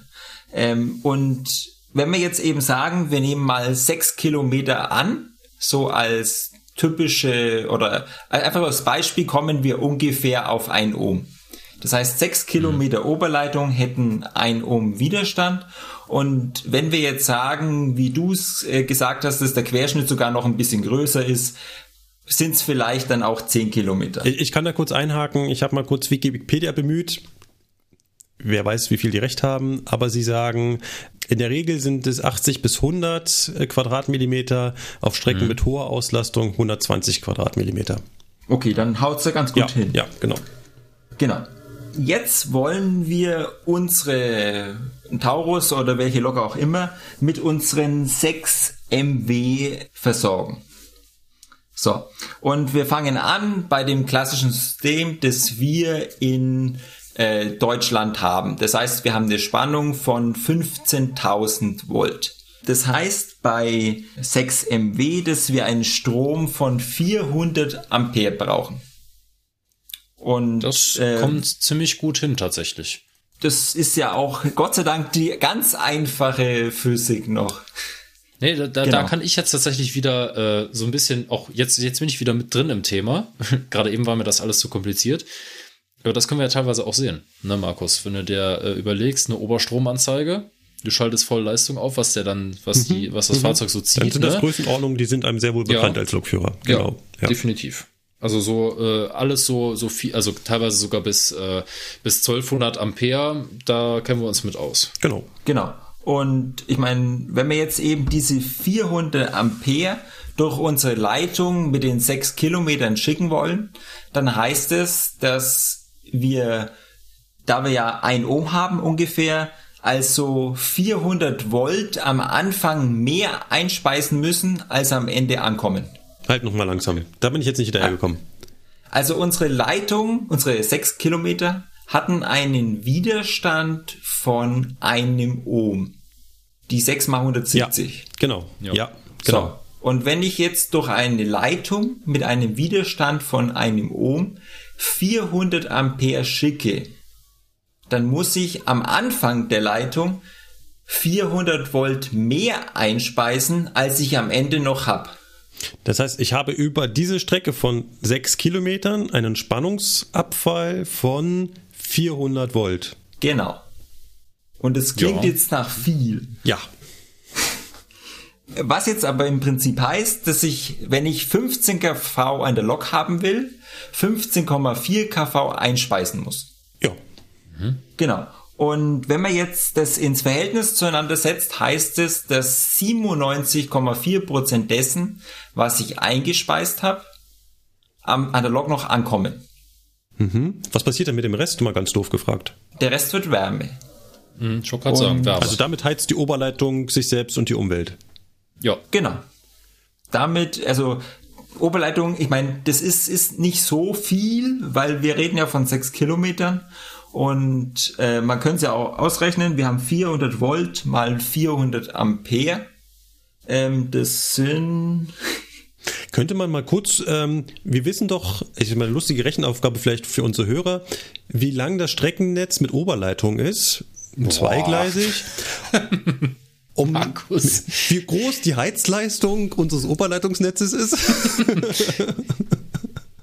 ah, Gottes Willen, ey. Spannende Rechenaufgabe. Mal gucken, was da für Ergebnisse kommen. Ja, ich sag mal so, das kann, ja, so oft, oft ja, das, so genau kannst du das ja im Prinzip gar nicht berechnen. Also Nein, kannst du schon, ja. aber ne, das ist ja sehr äh, grob, sagen ja. wir mal so, ne? Ja. Aber und es ist ja auch nicht immer so, dass der Strom durch alle Leitungen muss. Also die Lok steht ja immer nicht am weitesten weg von der Einspeisung, ja. sondern die sind ja. ja. auch mal ganz nah dran. Genau. Also wir heizen natürlich nur, wenn da ein Strom fließt. Wenn auf dem Abschnitt keine Lok fährt, dann fließt natürlich auch kein Strom. Dementsprechend heizen wir auch gerade nicht. Und wir brauchen auch nicht immer 6 MW. Richtig. Ja, doch eigentlich schon. wenn der Lukas fährt schon. Ja, genau. Nee, was Energiesparen? Nee, nee, nee. Wir haben ja keine Zeit. Und das Ganze geht ja natürlich auch rückwärts. Also wenn wir jetzt praktisch die Energie zurückspeisen, also die Lok speist Energie zurück in die Oberleitung, dann muss sie eben auch ein bisschen mehr Spannung einspeisen, damit der Strom sozusagen zurück seinen Weg findet. Das ist, das ist für mich auch super. Äh, mhm. Schöner Ansatzpunkt. Wenn wir mhm. zurückspeisen, hast du ja gesagt, und das finde ich sehr, sehr spannend, wenn meine Lok zum Beispiel nur 15 kV erzeugen würde, in der Oberleitung aber gerade 16 kV sind, was es in der Realität meistens sind, zumindest laut Anzeige auf den ja. äh, Triebfahrzeugen, dann würde ich meine Bremsenergie gar nicht loswerden. Genau. Das finde ich total interessant. Das heißt also, du würdest quasi versuchen zu bremsen elektrisch, aber es würde sich nichts tun. Ja, aber ich meine, es würde, da die Energie nicht wegkommt, würde wahrscheinlich die Spannung steigen und dann hätten wir den Effekt. Ähm, wobei so. das eben bei den alten Loks ja nicht so einfach funktioniert. Und heute mit den äh, 4QS geht es. Also da kann man praktisch so steuern, dass die Spannung einfach groß genug ist. Aber mit den hm. alten Loks ging es eben nicht und deswegen hat man die Energie in Widerständen verheizt. Genau. Ja. Ja, ja. Was mich da. Das, da habe ich ja. mir noch nie drüber Gedanken ja. gemacht. Das ist, das ist ja eigentlich total logisch. Ne? Ja. Du brauchst ja, du musst ja äh, quasi deine potenzielle Energie muss ja höher sein als die in der Oberleitung. Ja. Genau, genau damit, damit du da Strom was zurückspeisen kannst. Ja. Genau. Ich stelle mir das total lustig vor. Du fährst, willst bremsen, stellst fest, mh, hm, die Spannung reicht nicht aus und fährst einfach weiter. das ist irgendwie komisch, aber genau. naja. Ja, ja. Ähm, kleine äh, Story dazu. Ich habe das das erste Mal, bin ich darauf gestoßen, auf dieses Problem, dass ich die richtige Spannung haben muss, bei der 245. Die 245 hat doch, ist doch die Lok hier, die Diesellok mit den vier Motoren drin, die alle einen Generator angeschlossen haben, um Strom zu erzeugen, mit denen dann die Fahrmotoren äh, laufen. So. Spezialkonstruktion. Genau. Jetzt ist das Lustige, und das habe ich halt erst verstanden, als ich diese Lok äh, bekommen habe und mich da, da Hintergrundinfos so rausgesucht habe. Die Motoren, also die Dieselmotoren, können erst Leistung beisteuern, wenn sie alle die gleiche Drehzahl haben. Weil sie erst dann alle die gleiche Spannung einspeisen. Das heißt, es bringt nichts, wenn drei Motoren Vollgas geben und einer noch so ein bisschen dazu. Das bringt gar nichts, sondern alle drei müssen auf dem gleichen oder alle vier dementsprechend müssen auf dem gleichen Niveau sein. Und erst wenn sie auf dem gleichen Niveau sind, dann können sie Leistung dazu beitragen. Mhm. Total spannend. Und äh, genauso ist das äh, hier auch. Du musst erst äh, die Spannung so hochtreiben, damit dein Wasser halt abfließt. Ansonsten. Ja. Genau. Sehr schön kann man das Ganze bei Straßenbahnen beobachten. Also ich weiß nicht, also bei uns in hier ist die Variobahn von Stadler im Einsatz und da kann man teilweise reinschauen, den Fahrern zugucken und die haben auf der linken Seite ein Display, wo man die Oberspannung sieht. Und äh, die haben, fahren typischerweise, also Nennspannung sind 600 Volt und die fahren mit typischerweise so 680. Weil auch hier ist es so, je größer die Spannung, desto kleiner der Strom, das heißt, desto besser der Wirkungsgrad. Und deswegen auch im AC-Netz bei der Bahn, dass man die 16 kV nimmt, weil es ist einfach nur effizienter. Also es wäre eigentlich dämlich mit 15 zu fahren, wenn alles 16 kV aushält. Und bei der Straßenbahn sieht man es eben ganz schön, wenn er richtig Gas gibt, dann bricht die Spannung ein, so runter auf 650 vielleicht. Und wenn er das Bremsen anfängt, dann steigt die Spannung so bis ungefähr 700, 720, 730 Volt und dann ist die Spannung begrenzt. Also mehr als 720 Volt geht nicht und dann wird die Energie in der Straßenbahn in Widerständen verheizt, weil eben das Netz sozusagen nicht mehr Spannung abbekommen darf. Ja, das kenne ich auch aus Köln. Tatsächlich, das habe ich auch schon beobachtet, weil ich mich immer gefragt habe, die neuen Fahrzeuge, die haben doch alle äh, Rückspeisung. Warum haben die denn da oben noch Widerstände drauf? Und dann habe ich da auch mal nachgeforscht und das ist tatsächlich genau der Fall, weil das Netz, ich sage jetzt mal in Anführungsstrichen, so klein ist, dass es einfach nicht die Kapazität hat, das aufzunehmen, wenn viele Straßenbahnen gleichzeitig bremsen, dann geht das einfach nicht. Die Energie muss aber irgendwo hin. Genau. Und das kann man auch wieder schön sich mit der Spannung vorstellen. Wenn unsere Straßenbahn jetzt ihre, das werden auch ungefähr so 300, 400 Ampere werden, wenn die diesen Strom sozusagen bis zur nächsten Straßenbahn schicken will, die, keine Ahnung, fünf Kilometer weiter ist, dann muss sie ja so viel mehr Spannung einspeisen, dass der Strom bis dahin kommt. Ja. Und äh, die 400 Volt, die wir vorhin hatten, äh, bei, sind bei einem 600 Volt Straßenbahnnetz halt nicht drin. Das heißt, ja. die kann nicht 1000 Volt einspeisen, damit bei der Straßenbahn fünf Kilometer weiter noch 600 Volt ankommen. Und deswegen ist das hier limitiert. ja. Aber das Phänomen, was du gerade eben sagtest, von wegen, wenn äh, die Straßenbahn Gas gibt, bricht die Oberspannung zusammen. Dieses Phänomen kennen die Lokführer, die hier aus der Region kommen und Richtung Emmerich früher gefahren sind weil der letzte Einspeisepunkt für die Fahrleitung Richtung Emmerich, also bei uns Richtung holländische Grenze, der war irgendwo in Höhe Oberhausen. Und Emmerich ist noch ein ganzes Stück weiter Richtung Westen, also Richtung Niederlande. Und wenn dann tatsächlich so ein schwerer Erzzug angefahren ist, dann ist teilweise die Oberspannung bis auf 13.000 Volt zusammengebrochen. Und dann, wenn halt zu viele dann gleichzeitig Gas gegeben haben, dann gab es halt reihenweise Hauptschalterauslösung, weil unsere Hauptschalter ab einer gewissen Spannung sagen, so jetzt ist hier Schluss. Ne? Also ich glaube, so bei 10,5 Kilovolt ist Feierabend. Ne? Da sagt der Hauptschalter zu niedrige Spannung, schadet der Lok. Ja, ich meine, wir hatten ja gerade auf 6 Kilometern 400 Volt Abfall. Ja. Und wenn wir jetzt damit 15 kV einspeisen und keine Ahnung, 20 Kilometer Leitung haben, dann kann das schon irgendwann hinkommen mit den 13 kV. Ja.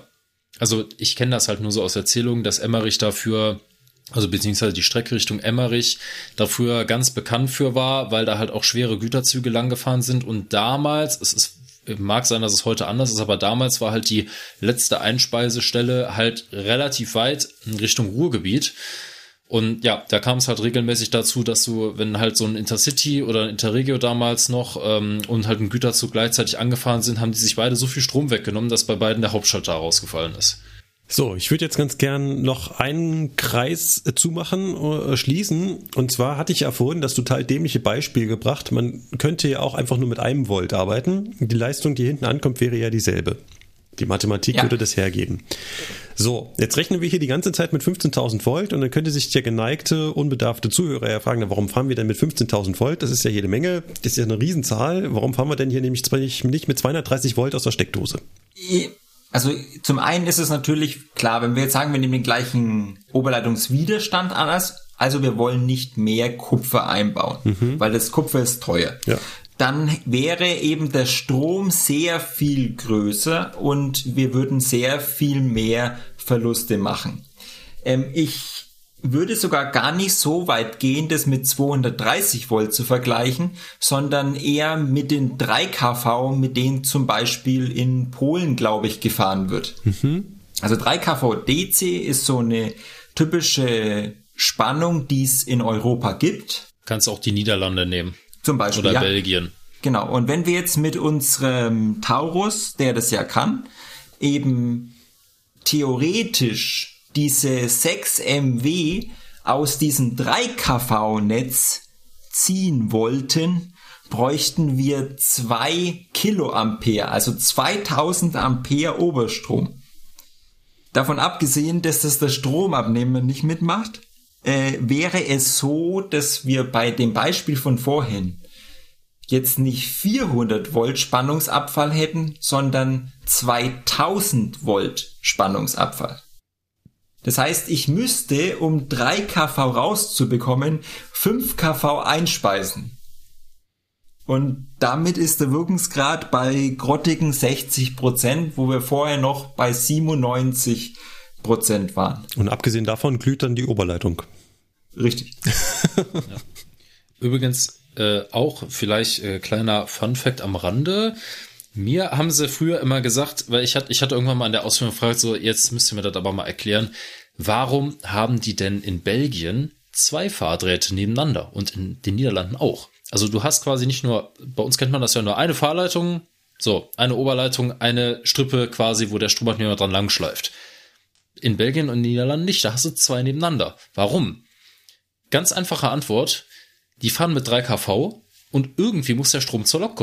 dran langschleift. In Belgien und Niederlanden nicht, da hast du zwei nebeneinander. Warum? Ganz einfache Antwort, die fahren mit 3 kV und irgendwie muss der Strom zur Lok kommen. Und damit die Oberleitung nicht durchbrennt, machen sie einfach zwei Drähte dahin. Äh, hört sich jetzt vielleicht blöd an, aber so, das klang mir tatsächlich äh, oder erschien mir tatsächlich plausibel. Ist das richtig, diese Annahme? Ja, ja klar. Also äh, wir zum einen haben wir natürlich mehr Kupfer. Das heißt, äh, wir haben nicht unser 1 Ohm auf 6 Kilometer, sondern halt entsprechend äh, weniger. Und zum anderen haben wir mehr Auflagefläche Stromabnehmer zu Oberleitung. Das heißt, die Kontaktfläche ist größer. Und der Strom auf der Kontaktfläche ist entsprechend kleiner, weil er sich auf zwei aufteilt. Und das ist natürlich auch wieder so, dass es dementsprechend weniger Verluste macht. Also ganz klar ist es definitiv so, ja. Anmerkung, okay. das, was die in Belgien können, können wir bei der S-Bahn München auch. Weil ja, das habt ihr auch. Genau, wir im Stammstreckentunnel haben auch eine Doppeloberleitung. Es ist nicht mehr so ganz klar, warum. Also wenn du die Leute fragst, hm, ja, ja, eigentlich hat der 420 ja gar, also es wurde ja damals für den 420 angelegt, eigentlich hat er ja. gar nicht so viel Leistung. Also ist nicht so ganz klar. Entweder sind das technische Details anhand des 420s oder es ist einfach nur die hohe Zugdichte, die man damals angenommen hat. Ähm, weil wir haben ja vorhin schon gesagt, wir sind ja womöglich nicht nur mit einer Lok unterwegs, sondern halt mit mehreren Fahrzeugen. Und wenn du halt eine dichte Zugfolge auf der S-Bahn hast, die alle dann Vollgas ständig an den Stationen anfahren, anhalten, dann hast du natürlich auch einen entsprechend hohen Stromfluss. Ja. Genau. Hoher Stromfluss ist auch noch so ein Stichwort. Ich habe ja vorhin erwähnt, ich habe ja vorhin den Oberstromkreis aufgezählt. Und da ging es ja auch mal den Weg zurück und da habe ich gesagt, das fließt durch den Boden. Ich habe das, glaube ich, auch schon gesagt. Als man mir das am Anfang erklärt hat, habe ich da gestanden, du spinnst doch. Ist ja Schwachsinn durch ja, den Boden. Hallo. Das ist, das ist äh, total irreal, ne? Aber ja, ich kann ja, doch. Ich meine, ich halt habe lauter so. Leitungen im Boden. Warum würde ich ja. die denn da reinlegen, wenn ich es einfach so durch den Boden leiten könnte? So, jetzt kann mir mal der Ingenieur erklären, warum kann ich das bei der Eisenbahn, dass der Strom zurück über den Boden fließt? Also grundsätzlich ist es erstmal so, wenn es einen Weg gibt, würde Strom ihn nehmen. So als ganz einfacher Satz mal. Das, ähm, das, ist, ja, das ist gut. Das ist auch richtig. Das habe ich auch damals schon verstanden. Finde ich gut. Haben wir einen Sendungstitel, wenn es einen Weg gibt, wird der Strom ihn nehmen. Genau. Das ist wahrscheinlich zu lang, aber finde ich sehr geil. Dieser Weg wird äh, kein leichter sein, aber ich nehme ihn. Ja. Und jetzt äh, kann man sich das eigentlich auch wieder ganz gut vorstellen, ähm, wenn wir ein sehr gut leitfähiges Material haben, also zum Beispiel Kupfer. Dann nehmen wir eine relativ kleine Fläche, also kleinen Querschnitt und können dadurch gut viel Strom schicken.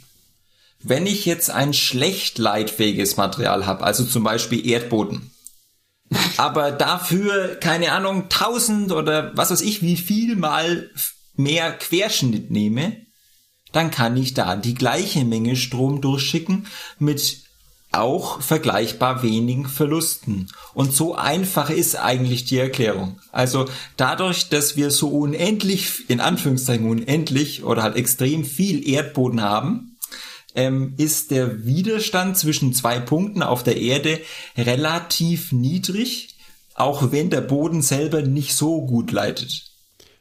Faszinierend. Äh, das, äh, äh, ja, ich wollte es eigentlich auch sagen. Es ist faszinierend, weil ich hatte mal ein ganz äh, interessantes Prinzip gesehen. Und zwar, dass du dir den Erdball vorstellen kannst als einen riesen Pool, ne, wo einfach quasi Spannung drin rumschwimmt. Du saugst das mit deinem Kraftwerk raus, schickst das über die Oberleitung durch die Lok und die Lok äh, lässt das dann wieder in den Erdboden rein. Mhm. Das quasi dieser, dieser Erdball, ja, das, das klingt total surreal, weil du immer denkst, ja gut, das ist halt Boden. Wie kann Boden Strom leiten? Ne? Ja, das ist halt einfach so. Naja, aber ne, ich habe aber noch einen, einen, einen Haken. Ich meine, wenn ich jetzt ja. hier ähm, meine 230 Volt Leitung in eine Ecke meines Gartens stecke und an anderem Ende des Gartens das andere Ende, dann leuchtet da ja nicht die Lampe. Ist richtig? Das heißt, du oh musst ja noch irgendeine Voraussetzung haben, ah. damit ich den Strom. Eine vernünftige Erdung ist, denke ich, an der Stelle einfach ein wirklich ganz wichtiges Thema. Ich muss ganz ehrlich sagen, dass ich es auch noch nicht ausprobiert habe, deswegen kann ich auch direkt dieses Experiment, wie tief man buddeln muss oder wie nass der Erdungsspieß sein muss oder also ich habe diese Messungen noch nicht gemacht. Also kann ich nichts dazu sagen, aber da müsste man glatt mal ein bisschen was googeln.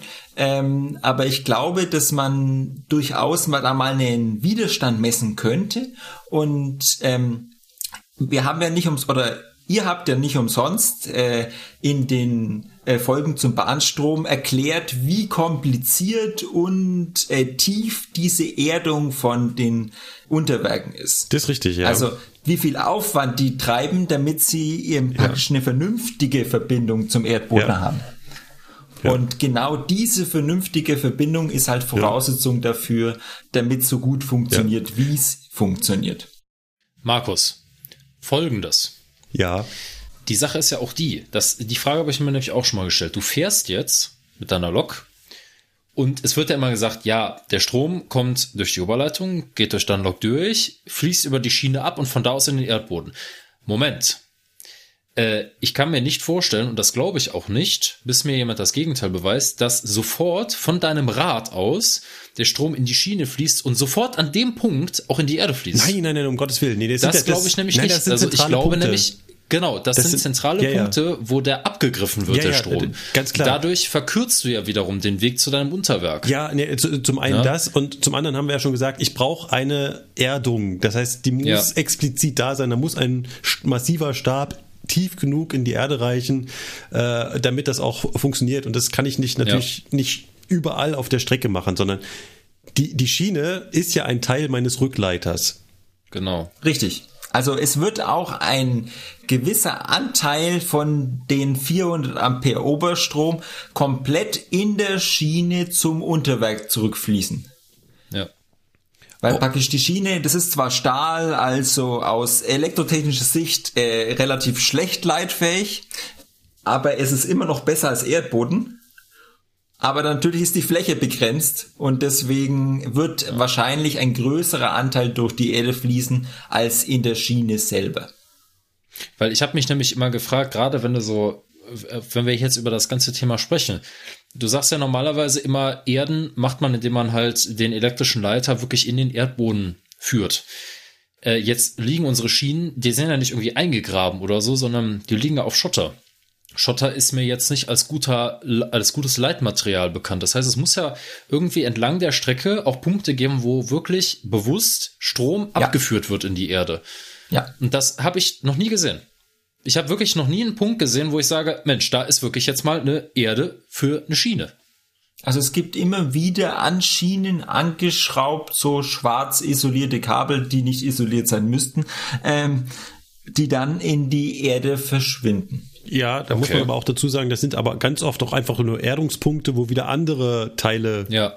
Geländer, sind. Oberleitungsmasten ja. und so weiter. Weil einfach Geländer von Brücken, Geländer ja. an Bahnhöfen, die sind auch alle an die Erde Dächer angeschraubt. von Bahnhöfen. Damit ja. sie, genau, damit sie geerdet sind. Also da genau rauszufinden, welches Kabel jetzt das ist, was dann den Rückleiter in die Erde ist. Äh, da müssen wir aber wahrscheinlich wieder entweder jemanden von DB Energie fragen, mhm. zum Beispiel, oder jemanden, der sich mit Oberbau beschäftigt. Weil genau. das finde ich zum Beispiel total interessant, weil ich weiß nicht, Markus, du kennst es vielleicht auch, vielleicht kennst auch ein paar Zuschauer. Es ist ein Video, was äh, auf YouTube frei zu sehen ist Verborgene Gefahren. Das ist ein uralter Lehrfilm von der Bundesbahn ja, über die Gefahren ja, des elektrischen ja. Stroms. Ja, das habe ich auch schon gesehen. zeigen sie relativ am Ende, wie ein Arbeitstrupp eine Lasche von einer Schiene entfernt. Ja, ja. So, und dann kommt dieses Stichwort Schienenlängsverbinder. Ja. Ne? Weil da von der Arbeitslok, die in diesem Stumpfgleis steht, weil die den Bügel gehoben hat, der Strom, der durch die Lok fließt, zurück zum Unterwerk will. Und der fließt nicht über den Boden, sondern genau über den Punkt, wo die die Lasche gelöst haben. Deswegen springen da diese Blitze über. Ja. Da habe ich mir gedacht, der Moment mal, dann kann das ja nicht sein, dass der Strom direkt in die Erde geht, sonst würde der Strom sich ja nicht den leichteren Weg über die Schiene suchen. Ergo ja, muss es ja irgendwo einen, oder muss es ja an bestimmten Stellen Punkte geben, wo wirklich zentral die, der, der zurückfließende Strom in die Erde abgeführt wird und von da aus durch die Erde zum Unterwerk Na, geht. Moment, der Strom würde sich auf jeden Fall immer den leichtesten Weg suchen.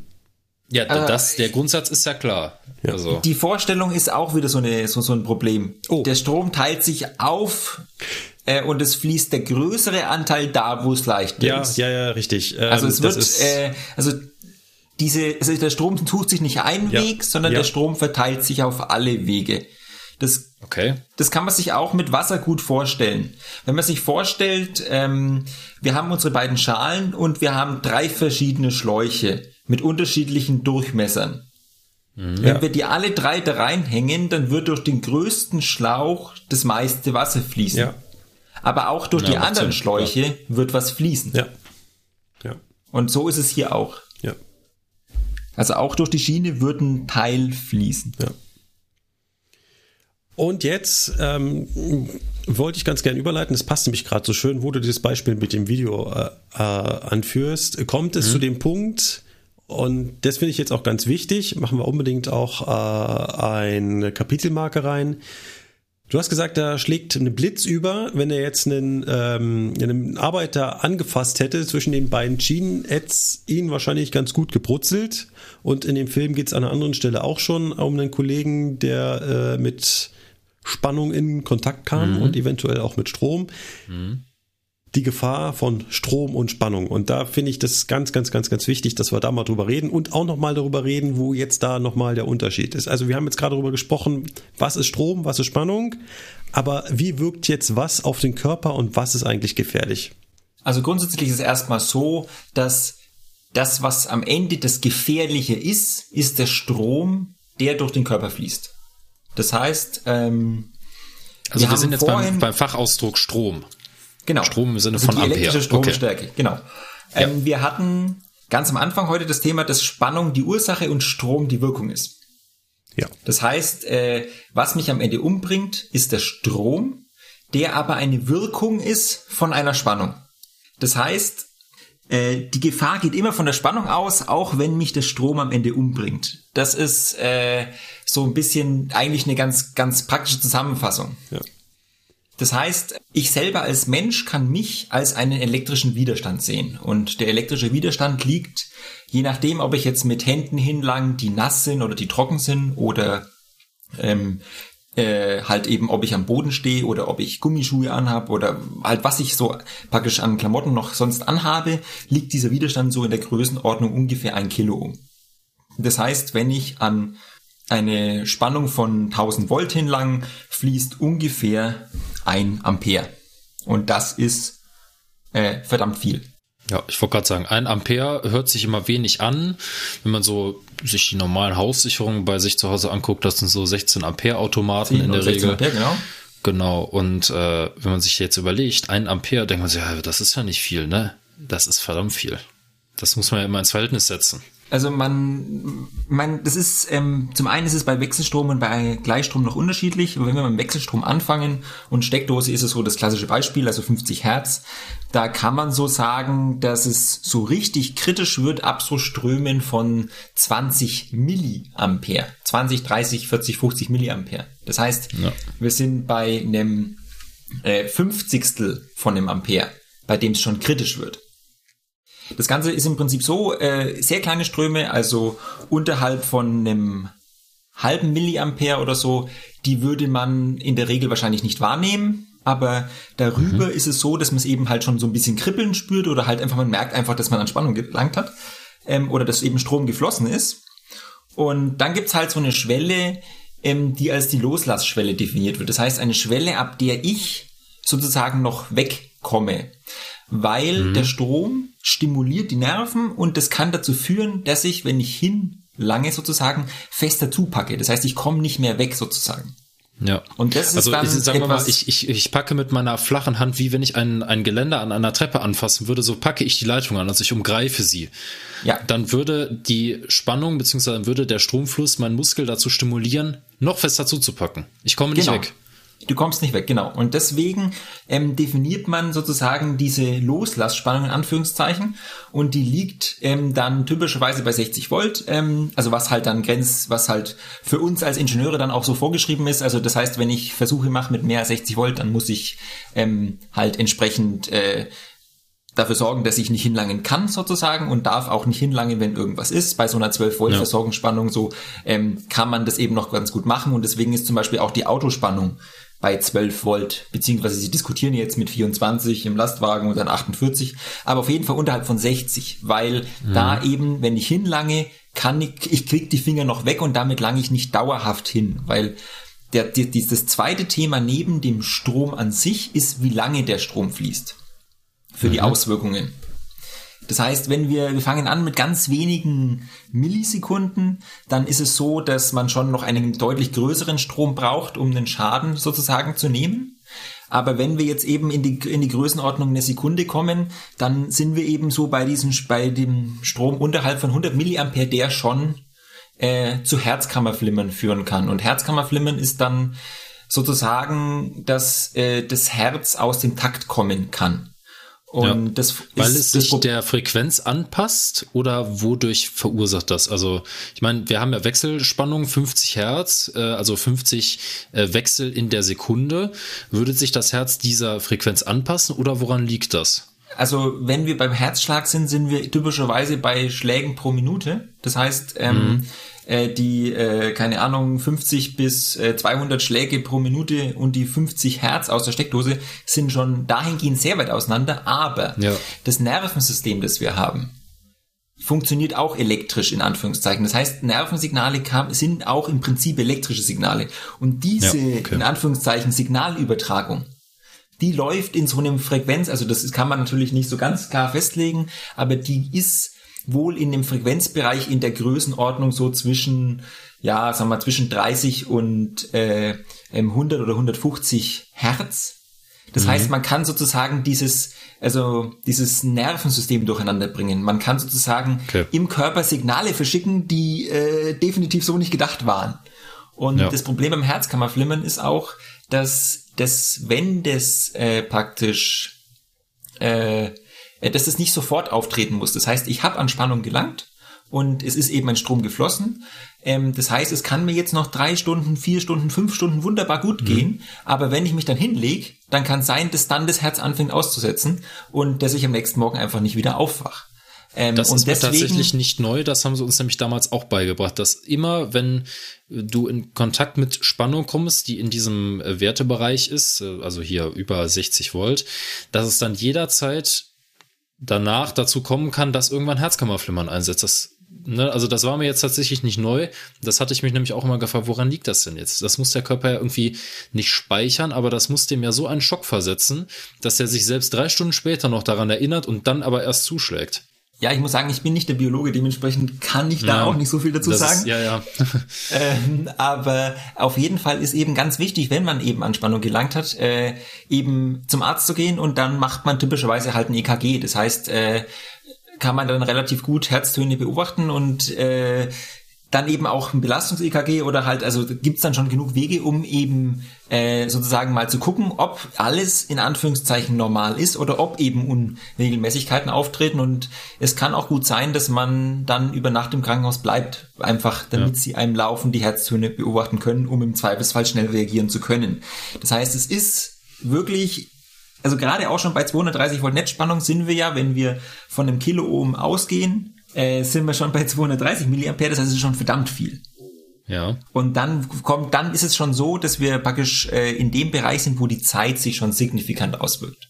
Das heißt, äh, da ist es dann schon ein Unterschied, ob man jetzt eine Sekunde hingelangt oder eine halbe Sekunde oder eine Zehntelsekunde oder also in dieser Skalierung. Und ähm, genau, das ist halt also allgemein. Deswegen wirklich einfach, wenn was passiert ist, mit anderen drüber reden, ganz wichtig und eben auch äh, äh, zum Arzt gehen. Das ist, das ist ganz elementares Thema. Das ist bei uns, ich meine, Gott sei Dank nicht passiert bisher, aber es ist auf mhm. jeden Fall äh, einfach wirklich nicht ohne. An der Stelle kann ich vielleicht eine kleine Anekdote aus, äh, aus dem Privatleben erzählen. Ich habe mal, ähm, das war, boah, das ist mit Sicherheit jetzt schon acht, neun Jahre her, bei meinen Eltern zu Hause war der Staubsauger so ein bisschen, ich weiß gar nicht mehr, was er genau hatte. Auf jeden Fall habe ich ihn auseinandergebaut. Und ähm, ich wollte, glaube ich, irgendwie die Funktion des Motors prüfen und äh, hatte mir dann gedacht, ja gut, das kannst du auch einfach machen, indem du den ausbaust und dann einfach den Schalter bedienst und guckst, ob der sich vernünftig dreht. Okay. Jetzt hatte der so einen Druckschalter. Also im Prinzip von diesem Fußpedal, was der Staubsauger eingebaut hatte, das ging halt auf diesen Druckschalter. Das ist so ein Rastschalter. So, und unten die Kontakte waren offen. Die waren also nicht abgeschirmt oder so mit, mit Kabelschuhen oder so, sondern die waren offen. Die Kabelschuhe waren auch blank. Und ähm, ja, ich in meiner Naivität äh, habe dann den Checker eingesteckt, wollte dann diesen Druckschalter betätigen. Und wie macht man das? Man hält den Druckschalter natürlich zwischen Daumen und Zeigefinger und drückt mit dem Zeigefinger den Schalter runter. Was habe ich dadurch gemacht? Ich habe natürlich Plus und Minus, sage ich jetzt mal laienhaft, äh, also Phase und Nullleiter mit meinem Daumen überbrückt und äh, saß aber zum D-Zeitpunkt glücklicherweise auf dem Kellerboden, auf dem Estrich, habe aber dermaßen eine gezwiebelt bekommen, dass ich mich so erschrocken habe, aber es ist nichts passiert. Und sofort losgelassen? Ich habe sofort, ich habe tatsächlich durch den Schreck losgelassen, ja, weil ich hatte äh, tatsächlich nicht dieses ähm, diesen Fall, dass ich dadurch zugepackt habe, sondern ich habe mich so dermaßen erschrocken von diesem, von ja, von dieser der Reaktion einfach, dass jetzt gerade Strom irgendwo lang geflossen ist, äh, dass ich dadurch wahrscheinlich das Ding so weggeschmissen habe oder so. Ich kann mich jetzt auch nicht mehr genau dran erinnern, wie es war. Ich kann mich nur daran erinnern, dass es extrem gekribbelt hat Mhm. Und jetzt, wo du gerade eben sagtest, auf jeden Fall äh, bei sowas halt äh, sich beobachten lassen und so weiter, ich habe da keinem was von erzählt. ja, es ist, es, ist, es ist. Wie gesagt, ne, das ist jetzt schon acht Jahre her oder so, aber. ja. Genau, also deswegen, also es ist, es ist definitiv nicht zu unterschätzen. Ähm, ja. äh, aber ein Thema, das man in dem Song definitiv auch noch erwähnen sollte, ist der Weidezaun. Ja. Und der Weidezaun, den hatten wir heute im Prinzip nämlich auch schon. Das war das, wir laufen über den Boden, sammeln Elektronen ein und laden uns auf. Und wenn ich an die Türklinke lange, dann kriege ich eine gewischt. Ja. Das heißt, wir, das, das Weidezaunphänomen ist, dass wir eine Wasserschale haben, die sehr weit oben ist, aber in der nur ein paar Tropfen drin sind. Das heißt, es ist so wenig, das heißt, dieses, der Strom ist so klein und die Zeit ist auch so kurz, dass nichts passiert. Ja. Also das ist ganz außer, dass du dich so kurz erschreckst. Ne? Genau, außer man erschreckt sich, aber es ist nicht gefährlich. Und das ist eben der mhm. Unterschied. Äh, ähm, bei Steckdose ist die Spa ist, ist halt einfach das Problem, dass Energie dahinter ist. Und mhm. ähm, das Problem ist jetzt äh, auch wieder das Thema mit der Sicherung. Also der Unterschied mhm. Sicherung FI ist ein ganz großer Unterschied und der Unterschied Lass ist. Lass mich dazwischen bitte nochmal ich wollte nämlich noch eins an, ein, ein, noch mal eins einhaken. Ähm, du hast die ganze Zeit gesagt, mein Körper hat einen Widerstand von circa 1000 Ohm. Ich habe doch aber Schuhe an. Ich stehe ja, auf dem. Teppich und krieg mhm. trotzdem ja. eine gewischt. Wie geht das denn? Also zum einen ist es so, äh, es ist dieses eine Kiloohm. Ich meine, wenn es am Ende nicht ein Kiloohm ist, sondern halt ein Megaohm, dann fließen am Ende immer noch, fließt am Ende immer noch ein bisschen Strom und man kann es trotzdem immer noch merken. Also grundsätzlich ist es so, dass der elektrische Widerstand ist, zum einen kann man das so einfach in Zahlen fassen, ist gerade bei solchen Geschichten immer schwierig. Dann hat man natürlich Strümpfe an, dann schwitzt man ein bisschen, dann sind die Strümpfe feucht, dann leiden sie wieder richtig gut. Ähm, die Schuhe sind zwar Kunststoff, aber sind auch nicht ideal, nicht leitfähig. Und dementsprechend, ähm, die Verbindung ist da. Natürlich wirken solche Sachen Strom begrenzend, aber es ist trotzdem, äh, ähm, wie soll man sagen, der Widerstand ist nie unendlich. Das ist, also es wird das ist unheimlich faszinierend. Also ich fasse jetzt ähm, die, die, die Phase von der Stromleitung hier in meiner Wohnung an und dann fließt der Strom durch meine, okay, durch meine bloße Hand, da ist der Übergang relativ gut, dann durch meine Hand durch, durch meinen Oberkörper, dann durch die Socken, wie du gesagt hast, Jetzt würde ich Socken nicht als sonderlich leitfähig, aber wer weiß, Schweiß und so weiter. Und dann Schuhe, noch mit Einlage drin, da auch durch, dann durch den Teppich, durch den Beton und irgendwo wieder in einen Leiter. Da stellt man sich so vor, das muss, wie soll denn da Strom fließen? Aber du sagst, allein dieser geringe Strom, und wir haben ja von Millivolt hier gesprochen, die wehtun, äh, von Milliampere, Milliampere. von Milliampere, die wehtun, dass dann das allein ausreicht. Ich meine, äh, wir können das ja mal kurz durchrechnen und da wollte ich noch mal äh, kurz noch was einhängen, weil du hast noch einen kleinen Fehler gemacht, glaube ich. Wir haben jetzt die ganze Zeit mit 230 Volt geredet, äh, von 230 Volt geredet. Das ja. ist ja nicht ganz korrekt. Es sind 325, ja. Es sind ja 325. Das heißt, äh, bei 300. Was, was, was, was, was, warum? Ja, also, was, wir wer? geben bei Wechselspannung immer den Effektivwert an. Das heißt, ach so, ähm, ja, ja, okay. Und das heißt, wir haben einen Sinus, der zwischen 0 und, also der zwischen minus und plus 325 Volt schwankt. Okay. Und mhm. 230 Volt ist praktisch die, ist, ist der Effektivwert, das ist einfach ein Effektivwert, das ist Faktor Wurzel 2 äh, weniger. als ja. das, was äh, praktisch die Spitze ist. Und dementsprechend ist die Spannung natürlich noch ein Stück größer. Genau. Ja, und wenn ich dann mal rechne, dass ich zum Beispiel 10.000 Ohm Widerstand hätte, also allein nur 1000 von meinem, äh, von meinem Körper, aber der Rest von dem alles, was ich habe, gerade aufgezählt habe, Betonschuhe, Socken und so weiter, 10.000 Ohm, dann komme ich immer noch auf 32 Milliampere. Und, und das ist ich, auch schon definitiv grenzwertig und gefährlich, ja. Ja, damit ich immer noch in dem Bereich, der wirklich nicht nur schmerzhaft ist, sondern der wirklich gefährlich sein kann, wenn er dann lang genug andauert. Äh, also wir haben ja so ein klein, kleines Diagramm, können wir euch mal raussuchen. Äh, 32, das liegt also wirklich in dem Bereich, äh, äh, der hier gekennzeichnet ist als äh, Muskelverkrampfung, mhm. wenn ich ihn dann lange genug festhalte.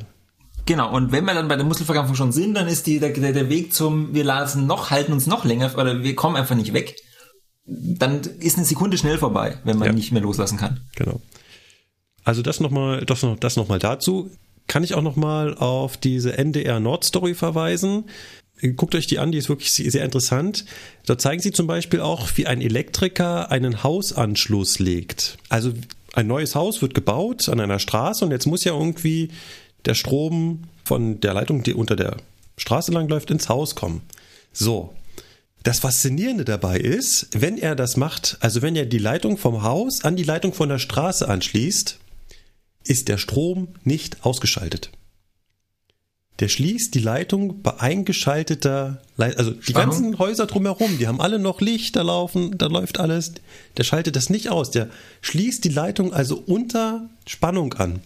Und wieso kann er das? Ja, weil er spezielle Kleidung trägt und auch nur ganz spezielles Werkzeug verwendet, was halt einen sehr, sehr, sehr hohen Widerstand hat. Wo also nicht in den Bereich kommt, wo es für ihn gefährlich wird. Genau. Wobei der, also, tenden, also das ist aber auch wirklich das Einzige, wo ein Elektriker unter Spannung arbeitet in der Regel. Alles andere ist, aber er wird ohne Spannung gearbeitet. Das heißt, bei jeder Steckdose ist die Sicherung, muss die Sicherung heraus sein. Und in dem Zusammenhang ist es auch so, dass es für uns alle, die wir mit Spannung, also mit uns meine ich jetzt uns als Ingenieure und natürlich auch die Elektriker, gibt es ganz klare fünf Sicherheitsregeln, die ich bin mir nicht sicher, ob ihr die auch schon hattet. Ja, die, äh, im Prinzip. Ja. Die muss jeder Lokführer auswendig lernen.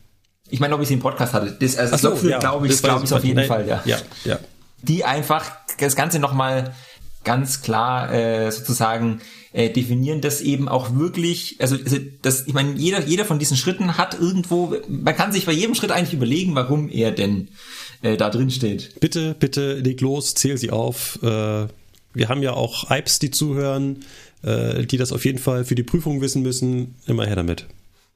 Genau, also das erste ist erstmal ausschalten, also freischalten. Das zweite ist gegen äh, wieder äh, einschalten sichern, das heißt dafür sorgen, dass nicht irgendjemand anderes das Ausschalten in Anführungszeichen rückgängig machen genau, kann. Genau, das machen wir bei der Lok. Das Ausschalten ist halt Hauptschalter aus, Strom abnehmen, dann nieder. Nur um nochmal auf die Eisenbahn zurückzukommen. Und damit kann man den Stromabnehmer ja nicht mehr heben, weil man müsste ja auf die Lok, um den Stromabnehmer zu heben. Genau, dann äh, gegen Wiedereinschalten naja, sichern ist genau. Richtungsschalter abziehen. Was ist bei euch? Okay. Ja. Richtungsschalter abziehen. Mhm. Beziehungsweise Stromabnehmerschlüssel abziehen. Oder Stromabnehmerschlüssel Das ist eigentlich abziehen. das Richtige gegen Wiedereinschalten. Ja, gibt es aber nicht auf jedem Fahrzeug. Also Triebzüge, äh, mein 423 hat sowas nicht, der hat auch keinen Richtungsschalter, oh, da okay. ist es halt den Schlüssel abziehen, mitnehmen. Ja, also ich kenne es halt, ne, beim 402, der hat halt äh, solche Schlüssel, die 101. Ja. Ja. Ja. So, weiter. Spannungsfreiheit feststellen. Spannungsfreiheit feststellen und dann wird geerdet und kurz geschlossen. Genau. Also Spannungsfreiheit feststellen ist für uns ganz einfach. Wir gucken raus aus der Lok und sehen keinen Stromabnehmer mehr oben. Ja. Okay. Und äh, genau, erden und kurzschließen ist dann für euch eher kompliziert. Äh, nee, ihr erdet die Lok praktisch. Genau, die, die Lok mhm. können wir erden, wenn sie eine Erdungsvorrichtung hat. Die 101 hat sowas, da kann ich dann den äh, Schlüssel, den äh, Lukas gerade erwähnt hat, vom Stromabnehmer reinstecken, kann so ein Gerät aufsperren, einen großen Hebel umlegen und dann sieht man, wie in diesem Hochspannungsgerüst in der Lok äh, so ein Messer verlegt wird und damit äh, den Hochspannungsteil der Lok äh, kurz schließt und erdet. Genau, und das letzte ist dann bei euch wahrscheinlich nicht so kritisch. Äh, unter Spannung stehende Teile abschranken, weil die Oberleitung ist weit weg. Genau, sowas haben wir nicht. Die, genau, die ist äh, äh von selbst abgeschrankt. Äh, quasi.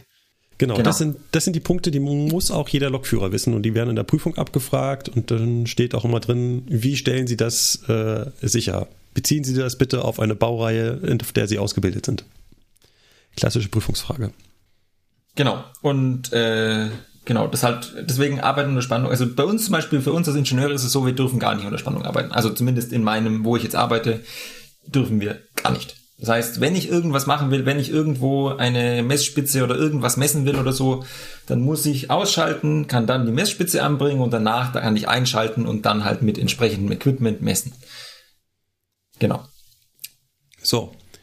Jetzt waren wir bei der Dauer des Stroms, der tödlich ist. Da habt ihr gerade den Weidezaun angesprochen, der halt nur eine für eine sehr, sehr begrenzte Zeit äh, diese, diese hohe Spannung äh, anlegt und äh, damit die, die, die, der Strom sofort abfällt, wenn ich da angefasst habe. Das war das mit der leeren Schale.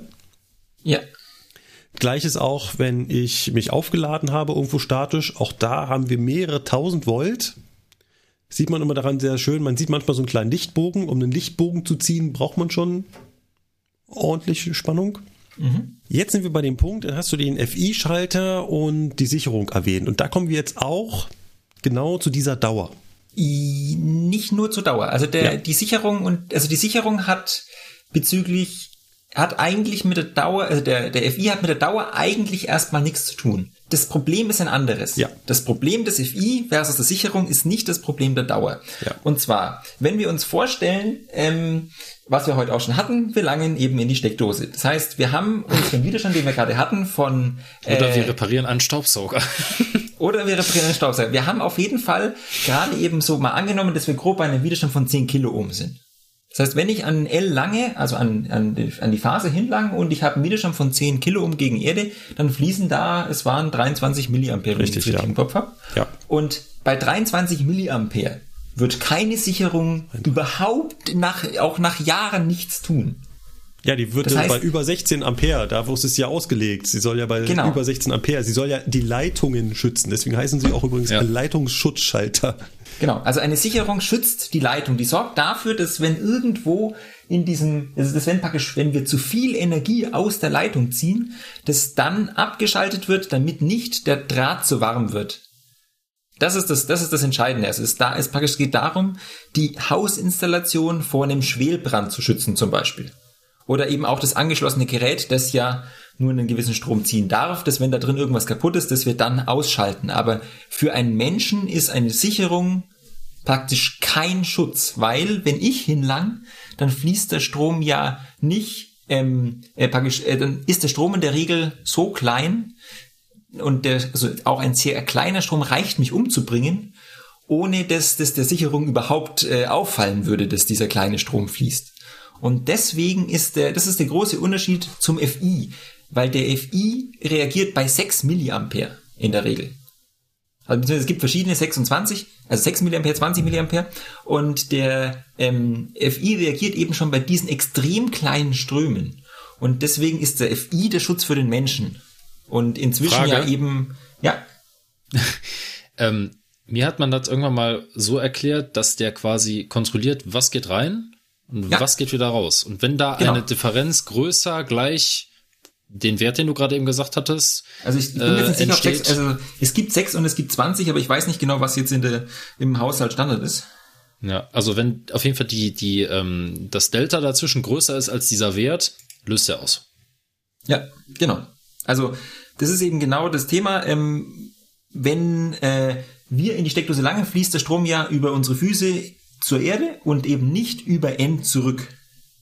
Ja. Und dementsprechend ist dieser Strom sozusagen relativ leicht messbar. Das ist also diese klassischen FI-Schalter funktionieren eben so, dass sie genau, wie du es gesagt hast, alles, was reinfließt und alles, was rausfließt, ähm, praktisch zusammenzählen und wenn am Ende nichts rauskommt, dann ist gut. Mhm. Und wenn was rauskommt und das ist eben nur ein bisschen mehr, also wenn das nur ein paar Milliampere sind, dann wird schon ja. ausgeschaltet und damit wird eben sichergestellt, dass man dass der, dass nicht mehr als diese gefährlichen 30, 40 Milliampere fließen können. Genau, deswegen ist es heute für Bad und also für, für Nassbereiche, also Küche und Bad, ähm, vorgeschrieben und im Wohnraum bin ich mir jetzt ehrlich gesagt nicht ganz sicher. Also gerade Bestand, Bestandsschutz ist hier halt auch nochmal ein Thema. Genau. Und jetzt komme ich noch mal ganz kurz mit meiner Zeit. Was ich nämlich im Kopf hatte, ist, dass der FI-Schalter deutlich, deutlich schneller ausschaltet, als jede Sicherung ja. ausschalten würde. Ja. Ist auch richtig. Ähm, bei der Sicherung ist es auch so, eine Sicherung würde bei ihrem Nennstrom oder bei 10% mehr als Nennstrom erst nach einer sehr langen Zeit ausschalten. Das heißt, bei einer Sicherung ist es so, je, je, je mehr, also je größer der Strom sozusagen oder je mehr der Strom über der nominellen Auslöseschwelle liegt, desto schneller löst eine Sicherung aus. Das heißt, wenn ich eben, also ich habe jetzt keine Zahlen dazu im Kopf, aber auf jeden Fall ist es eben so, dass ähm, bei, bei 20 Ampere löst eine 16 Ampere Sicherung deutlich schneller aus als bei 17 Ampere. Ja, das kann man sich ganz mhm. gut vorstellen, wenn man noch an die alten Schmelzsicherungen denkt. Da muss ja ein kleiner Draht durchschmelzen und natürlich schmilzt der Draht schneller, wenn die Stromstärke deutlich höher ist. Genau. Ja, und äh, trotzdem kann man bei, wenn man auch einen IFI-Schalter eingebaut hat, immer noch äh, ganz gut eine gewischt kriegen. Das heißt, ungefährlich ist das nicht, wenn man irgendwo an Netzspannung äh, rumfummelt. Mhm. Definitiv. Ja, deswegen, auch wenn man äh, privat äh, irgendwo was macht, kann man sich diese äh, Regeln, die wir vorhin aufgezählt haben, vielleicht mal so ein bisschen, hm, ja, so mit ausschalten, gegen wieder einschalten, gegen wieder einschalten sichern, ganz wichtig, auch zu Hause. Nicht, dass Mutti ja. vorbeikommt, so, oh, das ist eine Sicherung aus. Nee, das muss bestimmt ein. Upp. Ja, die Frage ist, wie machst du das im Haushalt? Äh, ne? Kannst Zettel ja den Kasten zuschweißen. Ja, Zettel ran zum Beispiel. Ja. Äh, genau. Das war, das war tatsächlich cool an den alten, äh, hier, an den alten Schmelzsicherungen. Die konntest einfach raus, nimmst die mit, fertig. Pech gehabt. Nix, wird ja keine Sicherung eingeschaltet. Ja, bis da jemand eine Ersatzsicherung gefunden hat. Ja, ja, vor allem, wenn du den Schraubanschluss mitnimmst, dann äh, reicht die Ersatzsicherung nicht. Genau. Höchstens man nimmt die von nebenan, dann schraubt die woanders weg. ja, genau. genau. Das ist unwichtig. Komm, ich nehme einfach das hier, das ist nicht so wichtig. Ja, ist klar. Genau. Nee. Ähm, Moritz, wenn du spontan nicht noch was hast, wo du sagst, hey, äh, zu dem Thema Gefahren durch Strom haben wir jetzt was vergessen zu sagen, glaube ich, wir sind durch. Ja, würde ich auch ehrlich gesagt jetzt so sehen. Also mir fällt jetzt auch nicht mehr direkt noch irgendwas ein. Abschließend würde ich sagen, lasst die Finger weg davon. Oder, wie wir auch schon in einer Sendung getitelt haben, sucht euch was anderes. Äh, worüber wir noch nicht geredet haben, sind so, was passiert, wenn ich 15.000 Volt anfasse. Äh, aber, okay, ich glaube, das haben wir äh, ausführlich schon in ja, äh, den Sendungen genau. Ich, ich glaube, das kann sich jeder vorstellen. Ich muss ganz ehrlich sagen, ich habe mal Bilder gesehen von Leuten, die versucht haben, Oberleitung zu klauen. Ähm, das waren dann so zwei, ähm, ja, wie soll man sagen, also so verkohlte äh, Körper, also weil neben den Wirkungen mit den mit dem Herzkammerflimmern und mit den ähm, äh, praktisch halt äh, Nervensystemproblemen führt ein gewiss, ab einem gewissen Strom das Ganze auch zu Verbrennungen im Inneren, weil praktisch sozusagen Wärme ähm, durch den Strom wird, entsteht Wärme an inneren Organen und dann verbrennt man praktisch, hat man Verbrennungen im Inneren oder natürlich auch an der Haut, wo man hingelangt hat. Und das ist dann nochmal ein extra krasses, äh, äh, das sind dann extrem krasse Verletzungen, die da noch äh, entstehen. Ja. können. Mhm. Und auch nochmal zur Anmerkung, man muss nicht mal hinlangen, es reicht schon in die Nähe zu kommen. Auch ganz wichtig. Genau. Und vor allem, je größer die Spannung, desto kürzer wird diese, desto, also desto weniger, also desto weiter weg sollte man bleiben, sagen wir es mal so. Ja, ja. Also es sind zwar nicht die 1,5 Meter, die lustigerweise immer im Unterricht gesagt werden, die Strom überschlagen kann. Äh, ja, aber äh, man äh, sollte entsprechenden Abstand halten. Äh, für uns eingewiesene, eingewiesenen Anführungszeichen, äh, sind dann halt die 1,5 Meter, beziehungsweise für nicht eingewiesene, sprich für alle Hörer da draußen, sind es drei Meter. Und draußen, als absolutes Minimum. Genau, als absolutes Minimum. Also, und da draußen ist auch immer äh, sichergestellt, dass ihr als Fahrgäste der Oberleitung nirgendwo näher kommt oder wo es mal Stellen geben könnte, wo ihr näher kommen könntet, ist halt äh, eine Absperrung dazwischen. Weil jeder, der, ich sag mal, sich schon mal so ein bisschen damit beschäftigt hat, dem wird aufgefallen sein, wie kann das denn bei den alten Loks funktionieren? Da sind Stromschienen auf dem Dach und diese Stromschienen sind teilweise keine 20 Zentimeter von dem geerdeten Lokkasten entfernt. Ja. Warum muss ich dann anderthalb Meter Abstandsoberleitung haben? Ja. Das ist einfach so. Ja, die Stromschiene bewegt sich halt nicht. Die Richtig, die Stromschiene schon. bewegt sich nicht. Die hat keinen Arm, der in der Gegend rumfuchtelt. Richtig. Das ist einfach so. Macht das. Deswegen. da Grund. wird nicht dran gefasst. Ja. Und auch gar nicht in die Nähe gekommen. Nein. Es wird kein Strommasten hochgeklettert, es wird nicht auf irgendwelche Fahrzeuge geklettert, nicht auf abgestellte Wagen und Oberleitungen sind immer eingeschaltet. Immer. Egal, ob die Strecke gerade in Betrieb ist oder nicht, egal, ob ihr auf dem Betriebsbahnhof seid oder nicht, egal, ob in der Nähe eine Lok ist oder nicht und auch wenn die Lok mit gesenktem Stromabnehmer dasteht, auf der Oberleitung ist Saft. Selbst auf einer noch nicht fertig gebauten Strecke, auf der Oberleitung mhm. ist Saft. So. Hatten wir ja auch schon mal besprochen, warum. Genau.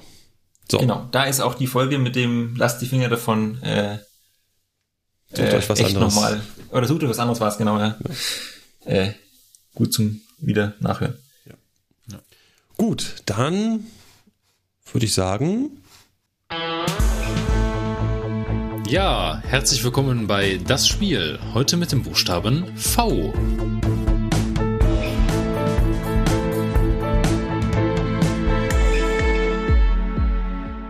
Markus, Buchstabe V. Ach, ich fange an. Erzähl mal was.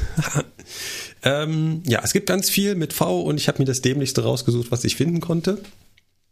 Und zwar habe ich mir das Formelzeichen V rausgesucht und das Formelzeichen V steht für die Geschwindigkeit. Und das wird ganz oft bei uns bei der Eisenbahn benutzt. Es gibt nämlich äh, immer wieder in irgendwelchen Unterlagen zum Beispiel die Abkürzung VMAX. Oder es gibt V-Fahrplan oder es gibt V-Soll oder V-Min oder V-Ist. VMZ. Oder VMZ. V-Max Zuges. Genau. Alles sowas. Überall immer V-Max. Das heißt, das Formelzeichen V für die Geschwindigkeit. So, jetzt könnte ich an dieser Stelle aufhören, aber äh, ich wollte ganz kurz darüber sprechen. Ähm, Woher wissen wir Lokführer eigentlich, wie schnell wir fahren können und sollen? Und wie genau halten wir das ein? Woher wissen wir, wie schnell wir fahren können? Da gibt es natürlich einfach begrenzende Faktoren. Also es gibt eine Maximalgeschwindigkeit, die man natürlich fahren kann.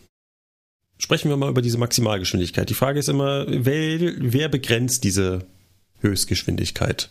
Da habe ich zum einen das, was mein Fahrzeug kann. Das ist wie beim Auto auch. Das Auto kann nur 160 km/h fahren. Dann ist das natürlich ein begrenzender Faktor. Wenn mein Zug, mein 440, nur 160 km/h fahren kann, dann kann ich natürlich nicht schneller fahren. Ich kann es zwar versuchen, dann kommt aber relativ bald das Fahrzeug und sagt, nee, machen wir nicht. Was habe ich noch als begrenzenden Faktor? Ich habe die Strecke.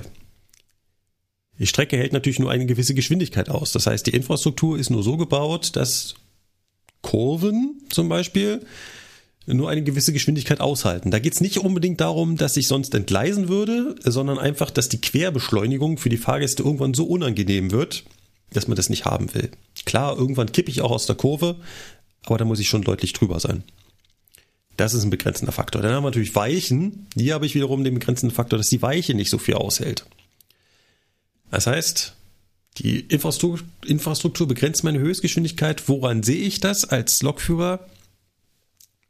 Das habe ich zum einen, habe ich da einen Fahrplan für. Das heißt, in meinem Fahrplan, es wird mir auf der Lok angezeigt oder ich habe das noch als Papierunterlage, steht halt, wo ich welche Geschwindigkeit fahren kann.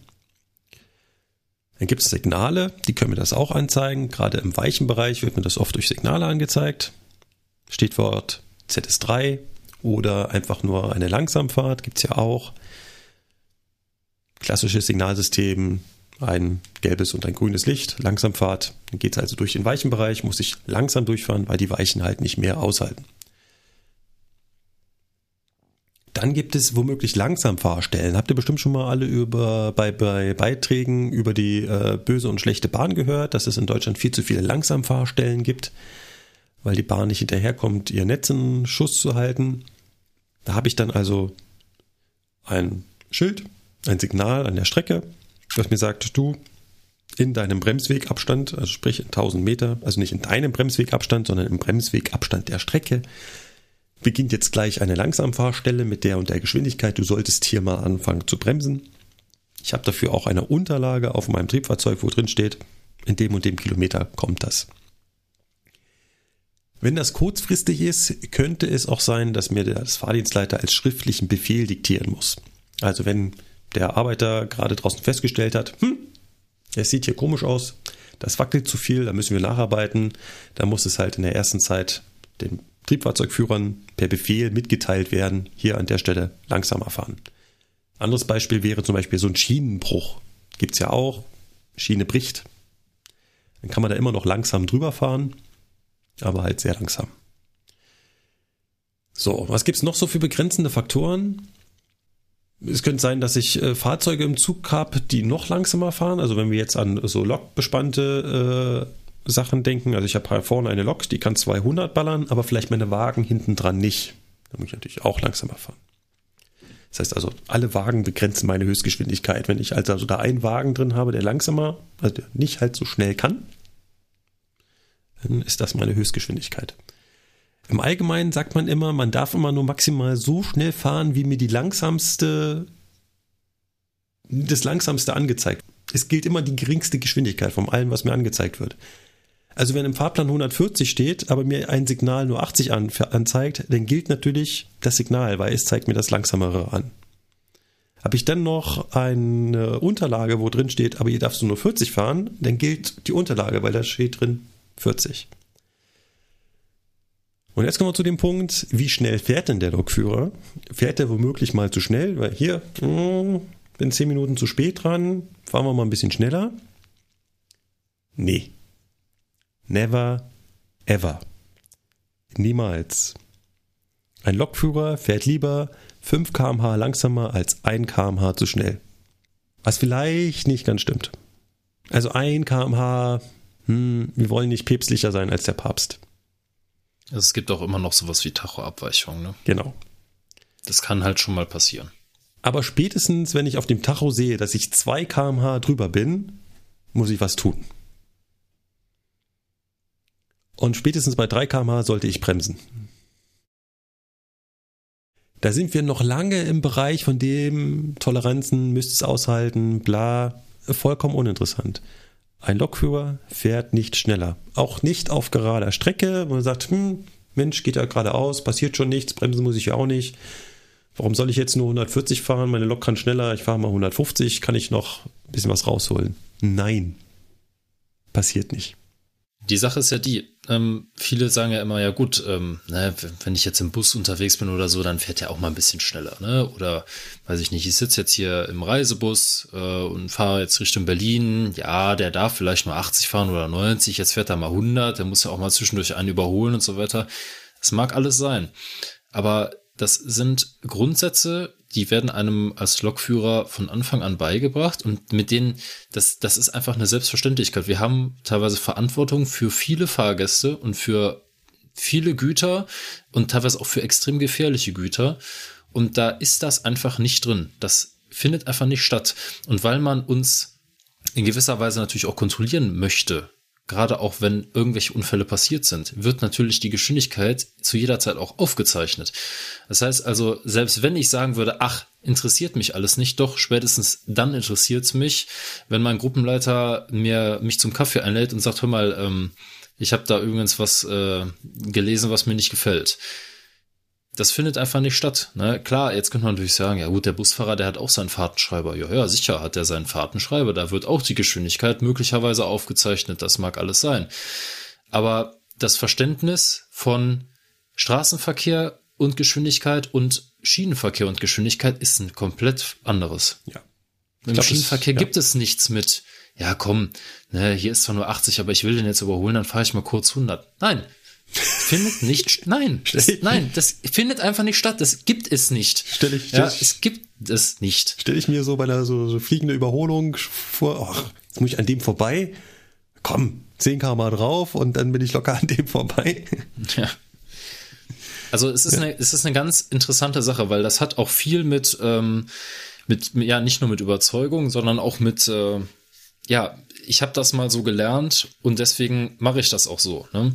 Ich meine, es ist sicherlich so, äh, ich will mich da auch nicht von freisprechen, wenn ich ab und zu im Auto unterwegs bin, dann fahre ich auch vielleicht mal 5 kmh mehr oder auch mal 10 kmh mehr, als eigentlich erlaubt ist. Ne? Das mag schon mal passieren im Ausnahmefall.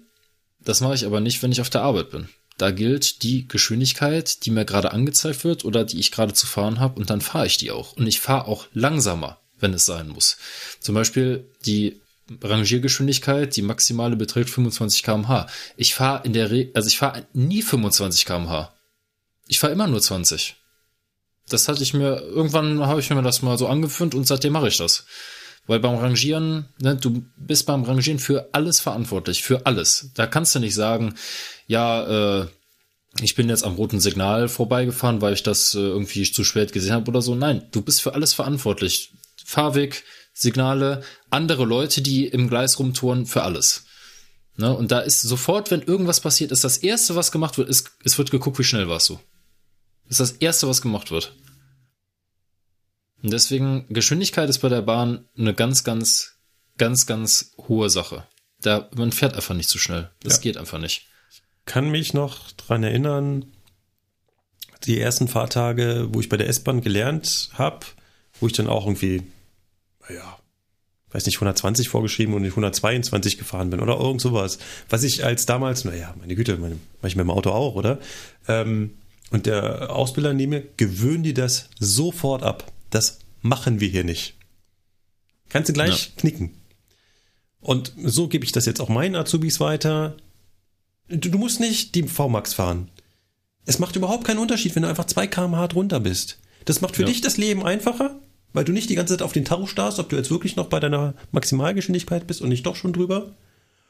Und Fahrplan es macht keinen Unterschied. Also könntest gern mal ausrechnen, wie viel äh, Zeitunterschied es macht, ob du jetzt 10 Kilometer mit 160 oder mit 158 fährst.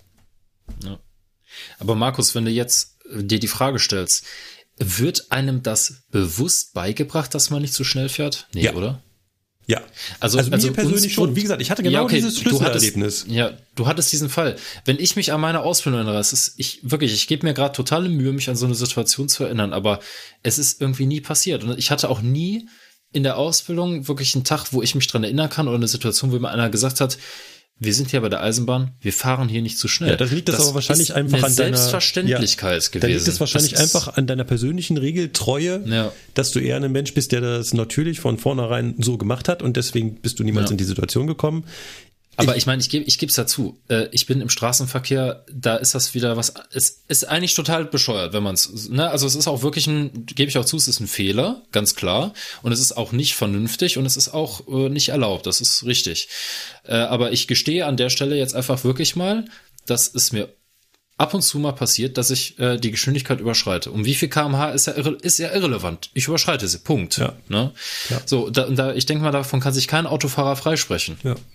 Ja, also das, das passiert jedem schon mal. Nur in, im Straßenverkehr machst du dir da keinen Kopf drüber. Ja. Aber wenn du fährst auf Arbeit mit deiner Eisenbahn und du fährst zwei kmh zu schnell, dann kriegst du schon fast einen Herzinfarkt. Ja. Weil du vielleicht gerade nicht in dem Moment drauf geachtet hast, guckst, ich bin ja zwei kmh zu schnell. Ne? Ja. Und im Auto ist das so, ach, hier ist 80, hoppala. Ne? Ja.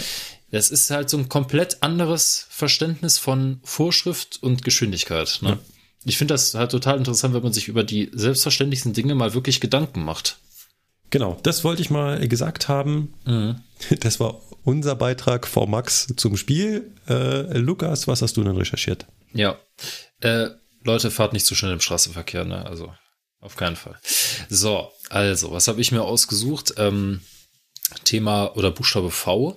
Ich habe mir den Vorbereitungsdienst rausgesucht und äh, wollte dann gleichzeitig auch mal erklären, was das überhaupt ist und was vor allen Dingen auch ein Abschlussdienst ist, weil wenn man einen Vorbereitungsdienst macht, dann muss man auch mal einen Abschlussdienst machen. Und wahrscheinlich denken die meisten jetzt, okay, ne, das habe ich schon mal irgendwo gehört, das hat bestimmt irgendwas, ne, Vorbereitung, es klingt so, vielleicht mache ich da irgendwas betriebsbereit, ja. Es geht auch in die Richtung. Ähm, Vorbereitungsdienste allgemein haben wir bei uns, äh, im, also bei der Bahn sind die aufgeteilt. äh, in verschiedene Arbeiten an Vorbereitungsdiensten. Also es gibt den Vorbereitungsdienst technischer Art, persönlicher Art und so weiter. Ich will jetzt aber nicht auf die anderen eingehen, sondern nur rein technischer Art. Also ich habe in meinem Dienstplan drin stehen, ich soll einen Vorbereitungsdienst an einer Lok machen. Und das ist ganz allgemein gesagt. Also ich will da jetzt nicht auf eine spezielle Baureihe eingehen, sondern allgemein gesagt ist das, ich gehe halt zu meiner Lok, überprüfe den Zustand von dieser Lok, mache diese Lok fahrbereit, teste die Systeme, so dass ich halt die Lok später einsetzen kann.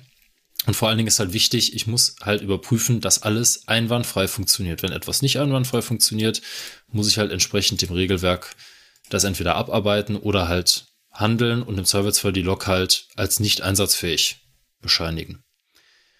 Und warum ich darauf hinaus will, auf diesen Vorbereitungsdienst, ist äh, ganz interessant, weil ich befinde mich ja momentan in der Doppelstock-Intercity-Ausbildung. Und dieser Doppelstock Intercity ist ja aus vielen Gründen etwas anders, weil er nämlich zwar ein lokbespannter Zug ist, aber offiziell als Triebzug geführt wird. Also er ist quasi wie ein ICE. Die Zugbildung wird nicht verändert. Und weil der eben verschiedene andere Steuerungseinheiten, ne, wir hatten vielleicht schon mal drüber gesprochen, WTB, Wired Train Bus, also kabelgebundener Zugbus. Das ist quasi ein Kommunikationsmittel, was im Zug verbaut ist, wie ich halt Informationen von Wagen und von Loks und vor allen Dingen von den Betriebszuständen dieser Fahrzeuge abrufen kann. Und ähm, dieses WTB sorgt halt bei dem Doppelschock Intercity dafür, dass dieser Vorbereitungsdienst unter anderem extrem lange dauert. Dazu kommt noch, ich muss die Bremsprobe an diesem Zug komplett alleine machen, weil der das nicht selber macht. Und, und so weiter. Und ich sag mal, ich kürze das Ganze mal ab. Man braucht für das Vorbereiten eines Doppelschocks Intercities gute 40 Minuten. Wenn man das jetzt vergleicht mit einem ICE, das ist schon heftig, oder nicht? 40 ich habe noch, nicht, hab noch nicht so viel Erfahrung, wie lange ich für einen ICE brauche. Ich kann das nur mit meinen Triebzügen äh, vergleichen, wo ich ungefähr ja, eine Viertelstunde brauche ja, pro ja. Zug. Ja. Wenn ich den aber entsprechend lang mache, drei Teile hintereinander, bin ich auch bei Gut, solchen Zeiten. Das, aber das ist klar, ne? Ist natürlich also, klar, aber ich so, das sind ja, du bist um, beim ICE bei ähnlichen Werten, wie bei, also ein, ein 403, sagen wir mal, also ein, ein ICE der Baureihe 403, sind auch in etwa 15, 20 Minuten. Ja, so, mit nur, allem drum und dran, mit genau. reservieren, mit prüfen, mit in Betrieb nehmen und so weiter. Ne? Nur ist der 200 Meter lang. Meine Züge waren früher ja 70 Meter lang. Genau. Und dazu kommt nochmal, äh, du musst bei dem ja, selbst wenn du die Bremsprobe manuell machen musst, weil er sie aus irgendeinem Grund nicht selber gemacht hat, machst du die ja von dir da vorne, also von deinem Führerpult aus. Mhm. Das ist halt beim Doppelschock Intercity anders. Mhm. Das ist zwar offiziell ein Triebzug. Ja. Dennoch musst du am Wagenpark entlang gehen und gucken, mhm. ist die Bremse angelegt. Ja, ja. Dann musst du die Magnetschienenbremse prüfen und so ja. weiter. Also die Bremsprobe, wie wir sie schon besprochen hatten, wie man sie an einem lokbespannten Zug beim Fernverkehr halt bei in einem Intercity macht. Ne? Du mhm. machst sie halt wirklich an jedem Wagen, guckst du alles Mögliche. Ne? Erstmal ist, ist das Ding angelegt, kommen die Magnetschiene, also die, die Magnetschienenbremsen lassen die sich absenken und so weiter, löst die Bremse auch wieder, sind alle Bremsen wieder gelöst. Diese ganzen Schritte machst du da auch. Und das dauert halt wirklich 40 Minuten. Ja, ja. Oder sogar noch mehr. Ich habe die genaue Zeit jetzt nicht im Kopf. Aber, ja, ja, ist ja auch nicht, ne? ist ja jetzt auch nicht so wie aus, eine ganz andere Größenordnung als die Lok, wo du eigentlich ja, ja, was bei genau. einer Lok macht man beim Vorbereitungsdienst jetzt auch nicht so viel. Äh, das ist hauptsächlich das Ding einschalten und die, die, das allerwichtigsten Systeme, kurz einmal den Prüflauf starten, sprich SIFA und PZB und dann war es das auch schon. Also Vorbereitungsdienst, um das mal abzuschließen, eigentlich eine Tätigkeit, wo, also wenn ich mich jetzt nur auf äh, Vorbereitungsdienst ähm, im Sinne von Lok vorbereiten oder generellen Zug vorbereiten beziehe, man muss sich beim Vorbereitungsdienst von dem einwandfreien Zustand der Lokomotive überzeugen ja. oder des Fahrzeugs ja. und gucken, dass alle Systeme funktionieren. Das gleich oder etwas ähnliches mache ich auch beim Abschlussdienst. Jetzt fragt man sich natürlich, warum muss ich denn beim Abschlussdienst kontrollieren, dass an der Lok alles in Ordnung ist? Ja, Ganz einfacher Hintergrund. Wenn ich jetzt mit meiner 101 wieder ankomme und ich kuppel die vom Zug ab und will die jetzt in die Ecke stellen, muss ich ja erstmal gucken. Äh, muss ich ja so Dinge überprüfen wie, ist noch genug Sand da? Ist noch genug Scheibenwaschwasser da? Und so weiter und so weiter. Das sind so zwei nennenswerte Dinge, die ich auf jeden Fall immer überprüfe. Dann kommt noch dazu, ich muss natürlich nach Beendigung der Fahrt mich nochmal von dem Zustand der Lokomotive überzeugen, weil wenn ich jetzt sagen würde, okay, ob da jetzt irgendwelche Kabel abgerissen sind, interessiert mich ja nicht, weil ich stelle die locker ab. Ja, aber irgendwer muss das ja wissen, der das dann reparieren muss. Ja, vor allem habe ich halt über die Zeit, die die Lok stehen würde, die Chance, was zu machen. Also genau, es zu reparieren. Nee, ja. nicht nur zu reparieren, aber auch Zugumläufe zu ändern, Ersatz zu besorgen. Ja, ja, Wenn genau. der Kollege morgens das äh, überprüfen müsste, dann ja, habe ich halt keine Chance mehr. Dann ist halt die genau. Dann Zeit ne, sagen wir mal, der Kollege, der kommt jetzt halt äh, gemäß seinem Dienstplan um die Uhrzeit X an der Lok an und stellt jetzt fest, oh die Lok ist ja gar nicht einsatzfähig. Ja, ja dann wird's aber schon knapp, ne? Weil der ja. Zug hat gegebenenfalls in einer Dreiviertelstunde Abfahrt ja. und dann noch eine andere Lok zu besorgen. Ne? Ich meine, das ist halt nicht immer so einfach. Deswegen sind Vorbereitungs- und Abschlussdienst, das ist immer mit irgendeiner Prüftätigkeit verbunden. Ich muss immer irgendwas prüfen. Ne?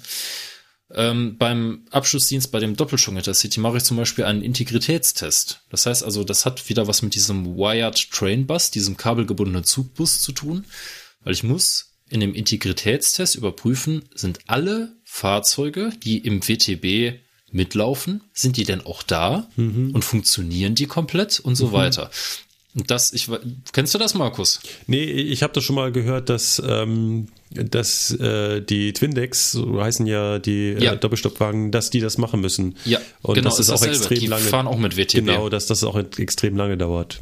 Ja, das ist leider ein kleines Manko an den Zügen. Das ist aber, es ist nichts, ist nichts Dramatisches. Dieser Integritätstest dauert bei sechs Fahrzeugen zehn Minuten.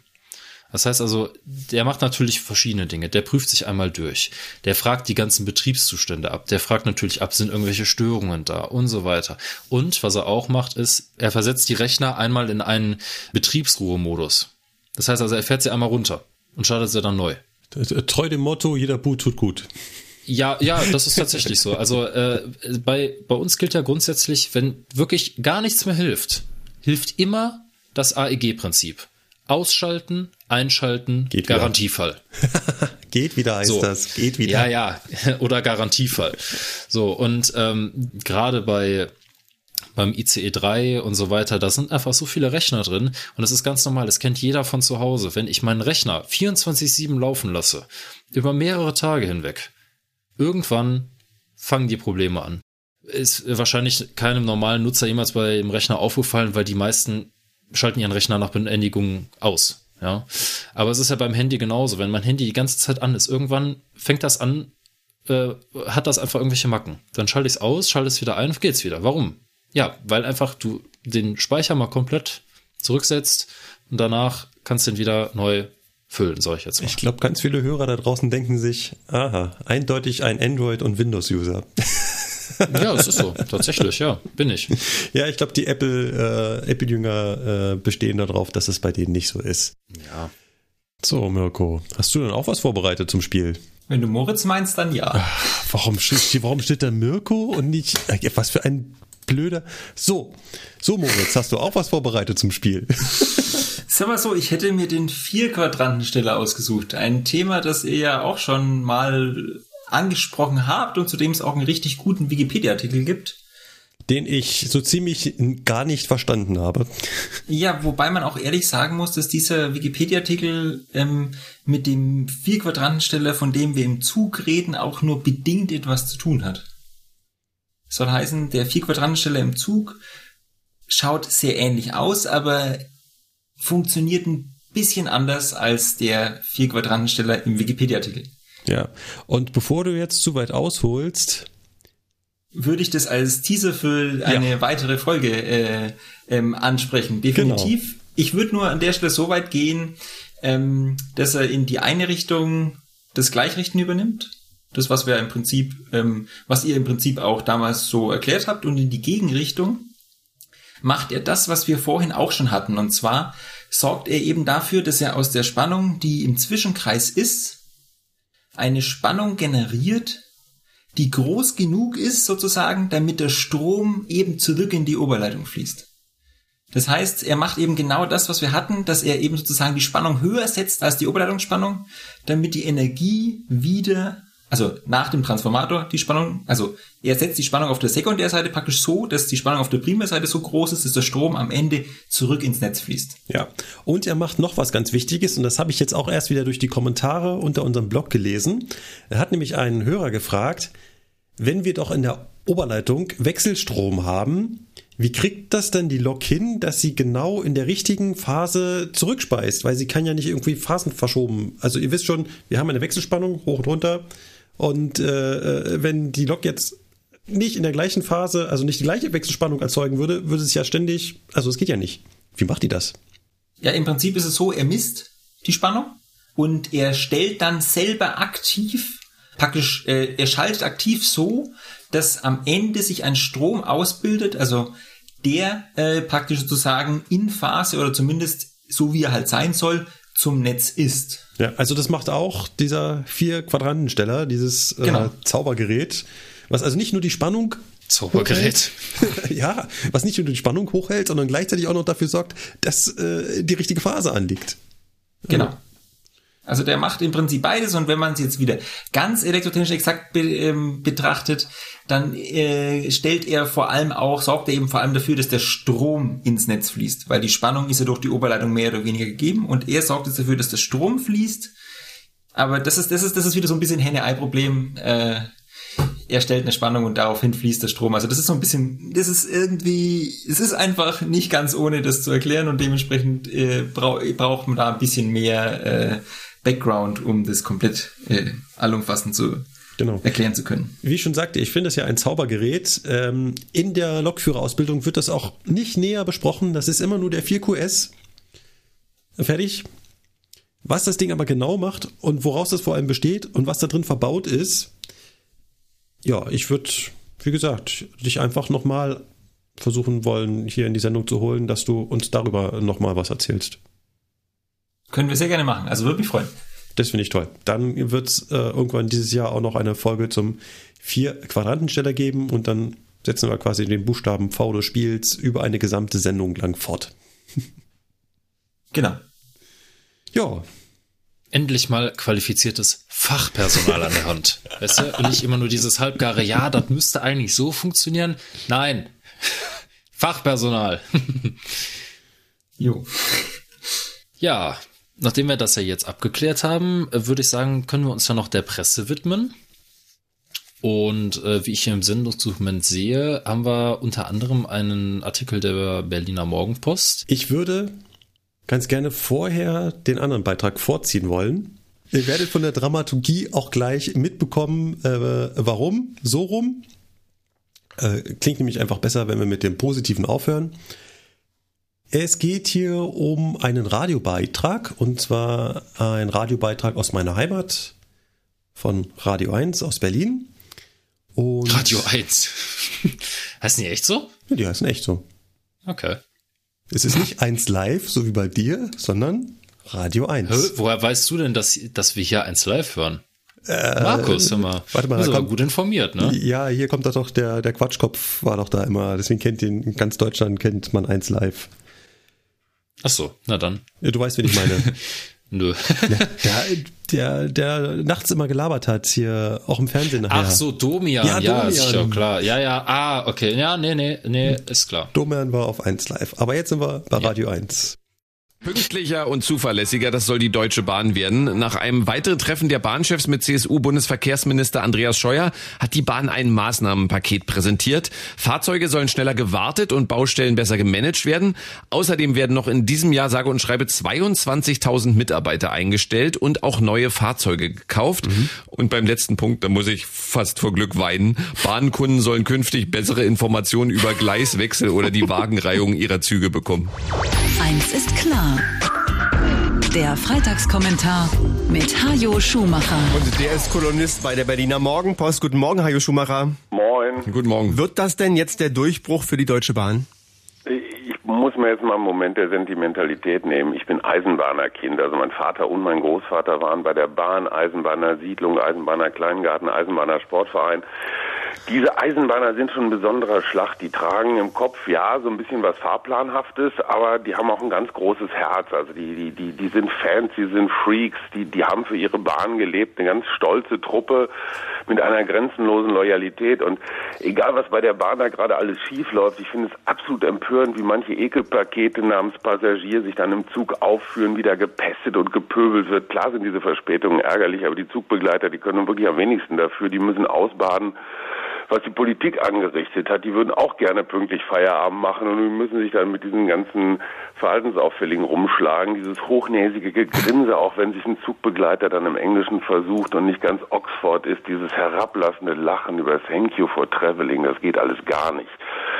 So, jetzt zum Rest, und der ist auch nicht unbeträchtlich, ist natürlich eine tolle Show, wenn der Herr Verkehrsminister den Bahnchef am Dienstag antanzen lässt und falls nicht gut genug war, am Donnerstag normal. Und dass jetzt auch alles ganz schnell was passieren soll, aber das ist eine totale Verkehrung der Schuldfrage. Denn es war vor allem die Politik, die dieses Schlamassel angerichtet hat. Vor gut zehn Jahren, 2008, sollte die Bahn privatisiert werden. Zauberwort Börsengang, eine Schnapsidee des ehemaligen Bundeskanzlers Schröders. Der Bahnchef hieß damals Hartmut Medorn und der hat auf Geheiß von Schröder das getan, womit er auch Air Berlin ruiniert hat. Sparen um jeden Preis. Damals wurden zum Beispiel über 5000 Kilometer Schienen stillgelegt, um diesen Passagiere pro Bahnkilometer Quotienten zu verbessern als Börsenstory. Mit dem Ergebnis, dass heute ganz viele Überholmöglichkeiten einfach abgeschafft sind. Also wenn, wenn ein ICE muss hinter jeder Bimmelbahn warten, bis sie da äh, im Ziel ist und es, man kann nicht mehr überholen, alles stillgelegt. Klingt banal, ist aber eines der zentralen Ursachen. Ähm, und das zeigt einen totalen Denkfehler. Eine Bahn ist kein Wirtschaftsunternehmen, die Profit macht. Überall, wo eine Bahn funktioniert, ist sie ein Subventionsunternehmen. Es kostet Geld. Eine Bahn hat auch kein, ist doch nicht der Sinn, Geld zu verdienen, sondern die ist ein gesellschaftlicher Dienstleister, die das Grundrecht auf Transport sicherstellt, zum Beispiel auch deswegen, damit Menschen nicht jeden Tag mit dem Auto im Stau stehen. Diese Privatisierungserotik, Stichwort Börsengang, hat das ganze Unheil angerichtet. Dann noch dieses Zusammenkaufen von anderen Firmen, die keiner überblickt, alles ohne Sinn und Verstand. Und seitdem gibt es eine ganz große Koalition des Nichtkümmerns, ob das die Kanzler Schröder oder Merkel waren, ob das die Verkehrsminister Stolpe, Tiefensee, Ramsauer, Dobrin, Scheurer waren. Der Bundesrechnungshof sagt in einem ganz aktuellen Gutachten, die Politik lässt der Bahn zu viel Spielraum, Übersetzung, die kümmern sich einen Scheißdreck. Und dann Personalpolitik, ja, Ronald Pofalla mag vielleicht ein guter Kanzleramtsminister gewesen sein, aber jetzt als Bahn- und Sanierungsexperte da, nee, ist politischer Verschiebebahnhof. Die Bahn war immer Spielball in den letzten Jahrzehnten äh, und, und jetzt ist es ausgerechnet der Scheurer, der, der den dicken Maxe macht.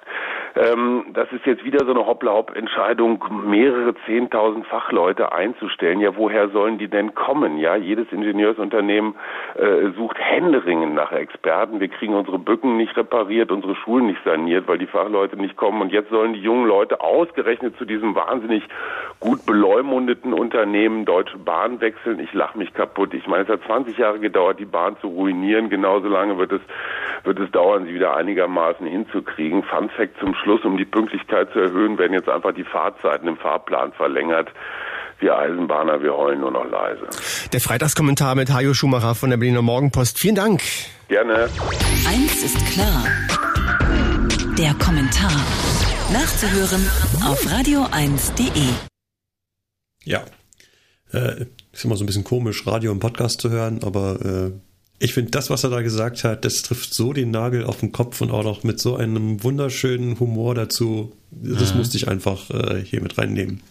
Ja, das ist gut gesagt, muss man wirklich sagen. Äh, treffend formuliert, auch mit so schön mit seinem Hintergrund von wegen, äh, kommt aus einer Eisenbahnerfamilie. Äh, es ist zwar ganz sicher nicht der Rundumschlag, ist jetzt nicht alles, äh, alles erwähnt worden und über manche Sachen kann man vielleicht auch diskutieren. Aber äh, ja, ich, ich fand es ganz gut und treffend formuliert, ja.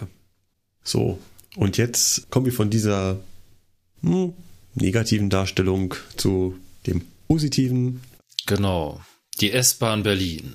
Sie will pünktlicher werden. Die S-Bahn Berlin soll pünktlicher ja. werden, genau. Und das mit einem ganz interessanten, ja, mit einem ganz interessanten Trick, wie sie es ja hier mit, genannt mit haben. Trick. Also mal abgesehen davon, dass es natürlich Clickbait vom Feinsten ist, ne?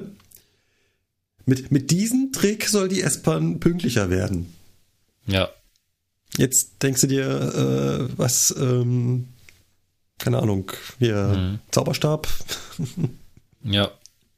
Das ist, ich finde es total interessant, weil irgendwoher kenne ich das, was sie da beschreiben. Und ich kenne es sogar äh, ziemlich gut, weil das macht die S-Bahn bei uns nämlich nur. Ja, aber bei, bei uns auch. Deswegen musste ja, ich so drüber lachen. Also das, das Interessante ist, die Leute, die den S-Bahn-Verkehr in München mal beobachtet haben oder auch in Köln oder auch in Frankfurt, die werden gleich feststellen, hä, Moment mal, das ist doch bei uns Alltagsgeschäft. Ja, aber die S-Bahn Berlin hatte eine ganz neue Idee. Also, okay, genau. worum geht's?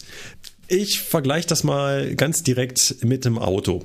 Stellt euch mal vor, äh, ihr fahrt mit dem Auto und macht Fahrerwechsel. Und der Fahrerwechsel soll so schnell wie möglich gehen.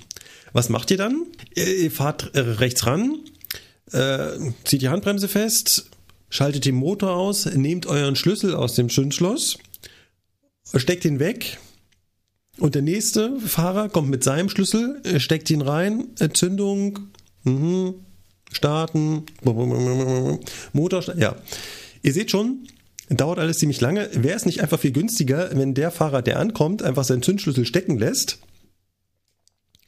und der neue Fahrer, der kommt, seinen Schlüssel dem alten Fahrer in die Hand drückt. Dann hat der neue Fahrer immer noch einen Schlüssel, weil der steckt ja drin und der alte Fahrer hat auch einen Schlüssel, weil den hat er gerade in die Hand, Hand gedrückt bekommen und das Auto kann sofort weiterfahren. Genau Wahnsinn. auf diese Idee ist jetzt die S-Bahn Berlin gekommen. Wenn Sie also Triebfahrzeugführerwechsel machen, machen Sie das folgendermaßen. Der Lokführer lässt einfach seinen Schlüssel stecken, gibt seinen Schlüssel dem neuen Lokführer und der neue Lokführer fährt mit dem anderen Schlüssel einfach weiter. Das ist gewieft, oder? Das ist schon der Wahnsinn, muss man echt sagen. Das Witzige ist, wenn, sollte sich Basti diese Folge anhören, wird er, wird er wahrscheinlich feststellen, im Moment mal, das ist nicht nur bei der S-Bahn so, es ist auch im Kölner Dieselnetz so. Ja. Also es, es, gibt, es gibt tausend, es gibt tausend Fälle, wo äh, gerade im Regionalverkehr, ähm, wo Schlüssel übergeben werden. Das ist ganz normal. Ja. Ne? Weil du hast einfach den, also bei, beim Doppeljob Intercity heißt das Ding Aktivierungsschalter oder Aktivierungsschlüssel oder Führerpultschlüssel.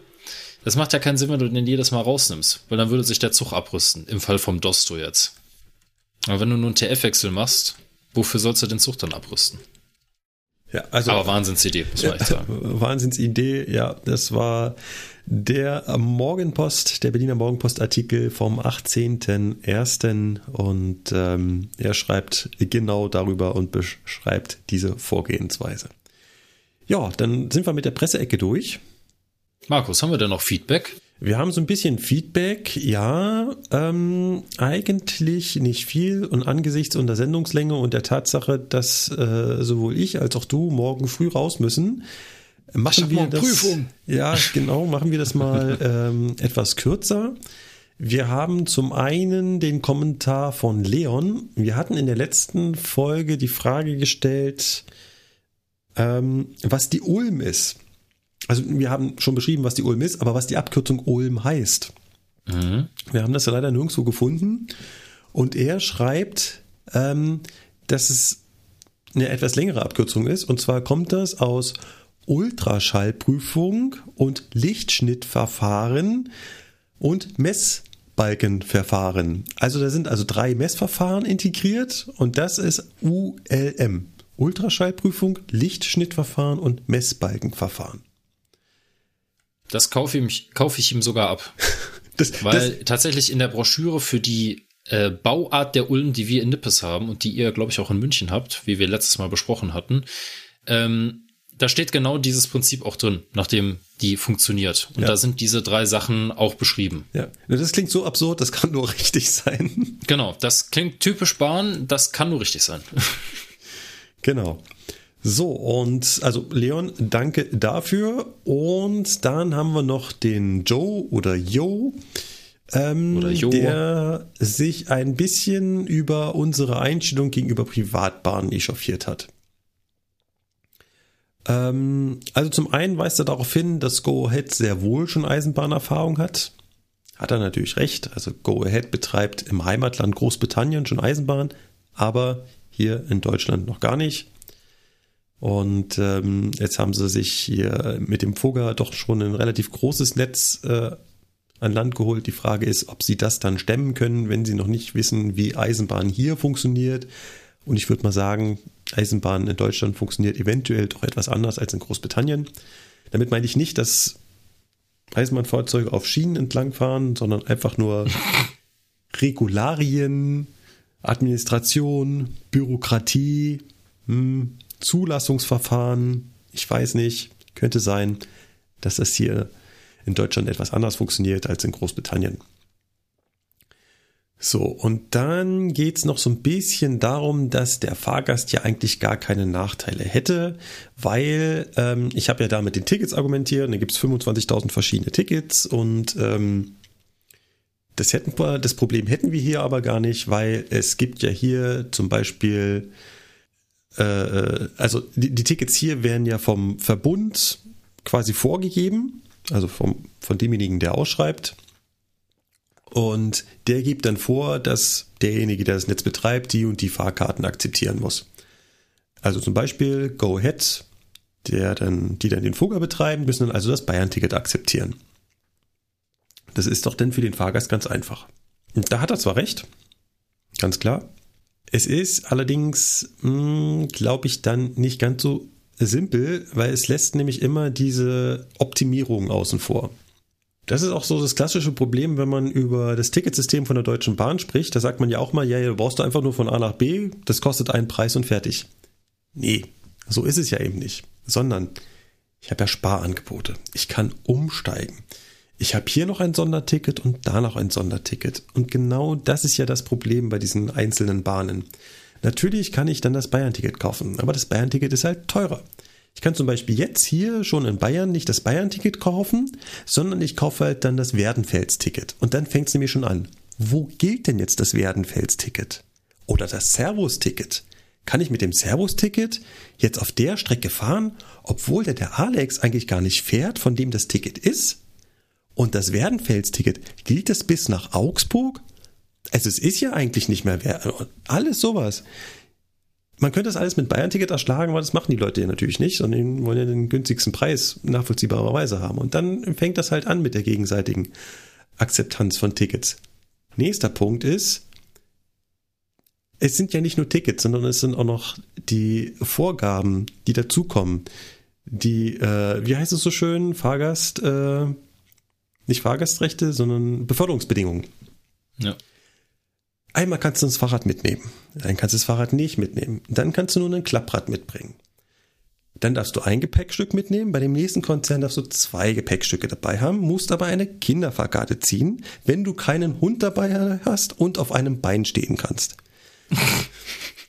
es ist wirklich so. Wir, wir, haben hier in München nur für die Fahrrad, nur, ja, nur, nur für die Fahrradbeförderung unterschiedlichste Regeln, je nachdem, in welchem Zug du sitzt und ganz schlimm wird's noch, wenn du die Grenze äh, des äh, Verbundes wechselst. Also wenn du jetzt aus dem Verkehrsverbund von München rausfährst, sprich in die Wildnis, mhm. da gelten plötzlich andere Regeln. Also es ist leider nicht ganz so einfach. Eieiei. Und ähm, das mit den unterschiedlichen äh, unterschiedlichen Betrieben hat dann noch weitere Nachteile, was zum Beispiel Anschlusssicherung angeht oder Verspätungs, äh, äh, Verspätungsgründe. Also wenn der eine Zug von der einen Firma hat halt Verspätung, dann hast du den anderen nicht erreicht, sitzt dann da drin und willst eine Bestätigung für die Verspätung für die Fahrgastrechte haben. Die sagen dann, ja, aber unser Zug ist ja gar nicht verspätet. Da kann ich mhm. Ihnen ja gar keine. Oh. Ja, also es ist auch für Fahrgäste nicht gerade förderlich, wenn du unterschiedlichste Unternehmen hast. Und so ist es auch übrigens in Großbritannien. Auch da, äh, wenn, also ich war einmal da im Urlaub und wir hatten uns natürlich ein spezielles Ticket rausgesucht. Und dann gibt's da diese Automaten, also diese äh, Bahnsteigsperren, wo man halt normalerweise das Ticket reinsteckt und dann kann man durch die Sperre durchgehen.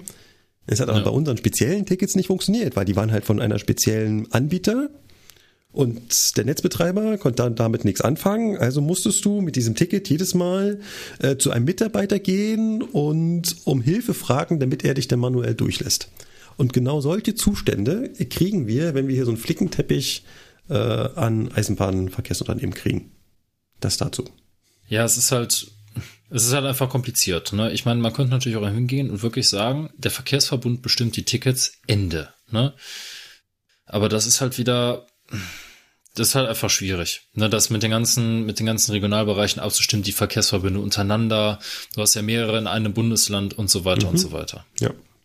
Ich meine, das ist ja hier, hier in, äh, zwischen VRS und VRR ist das ja schon so eine Sache.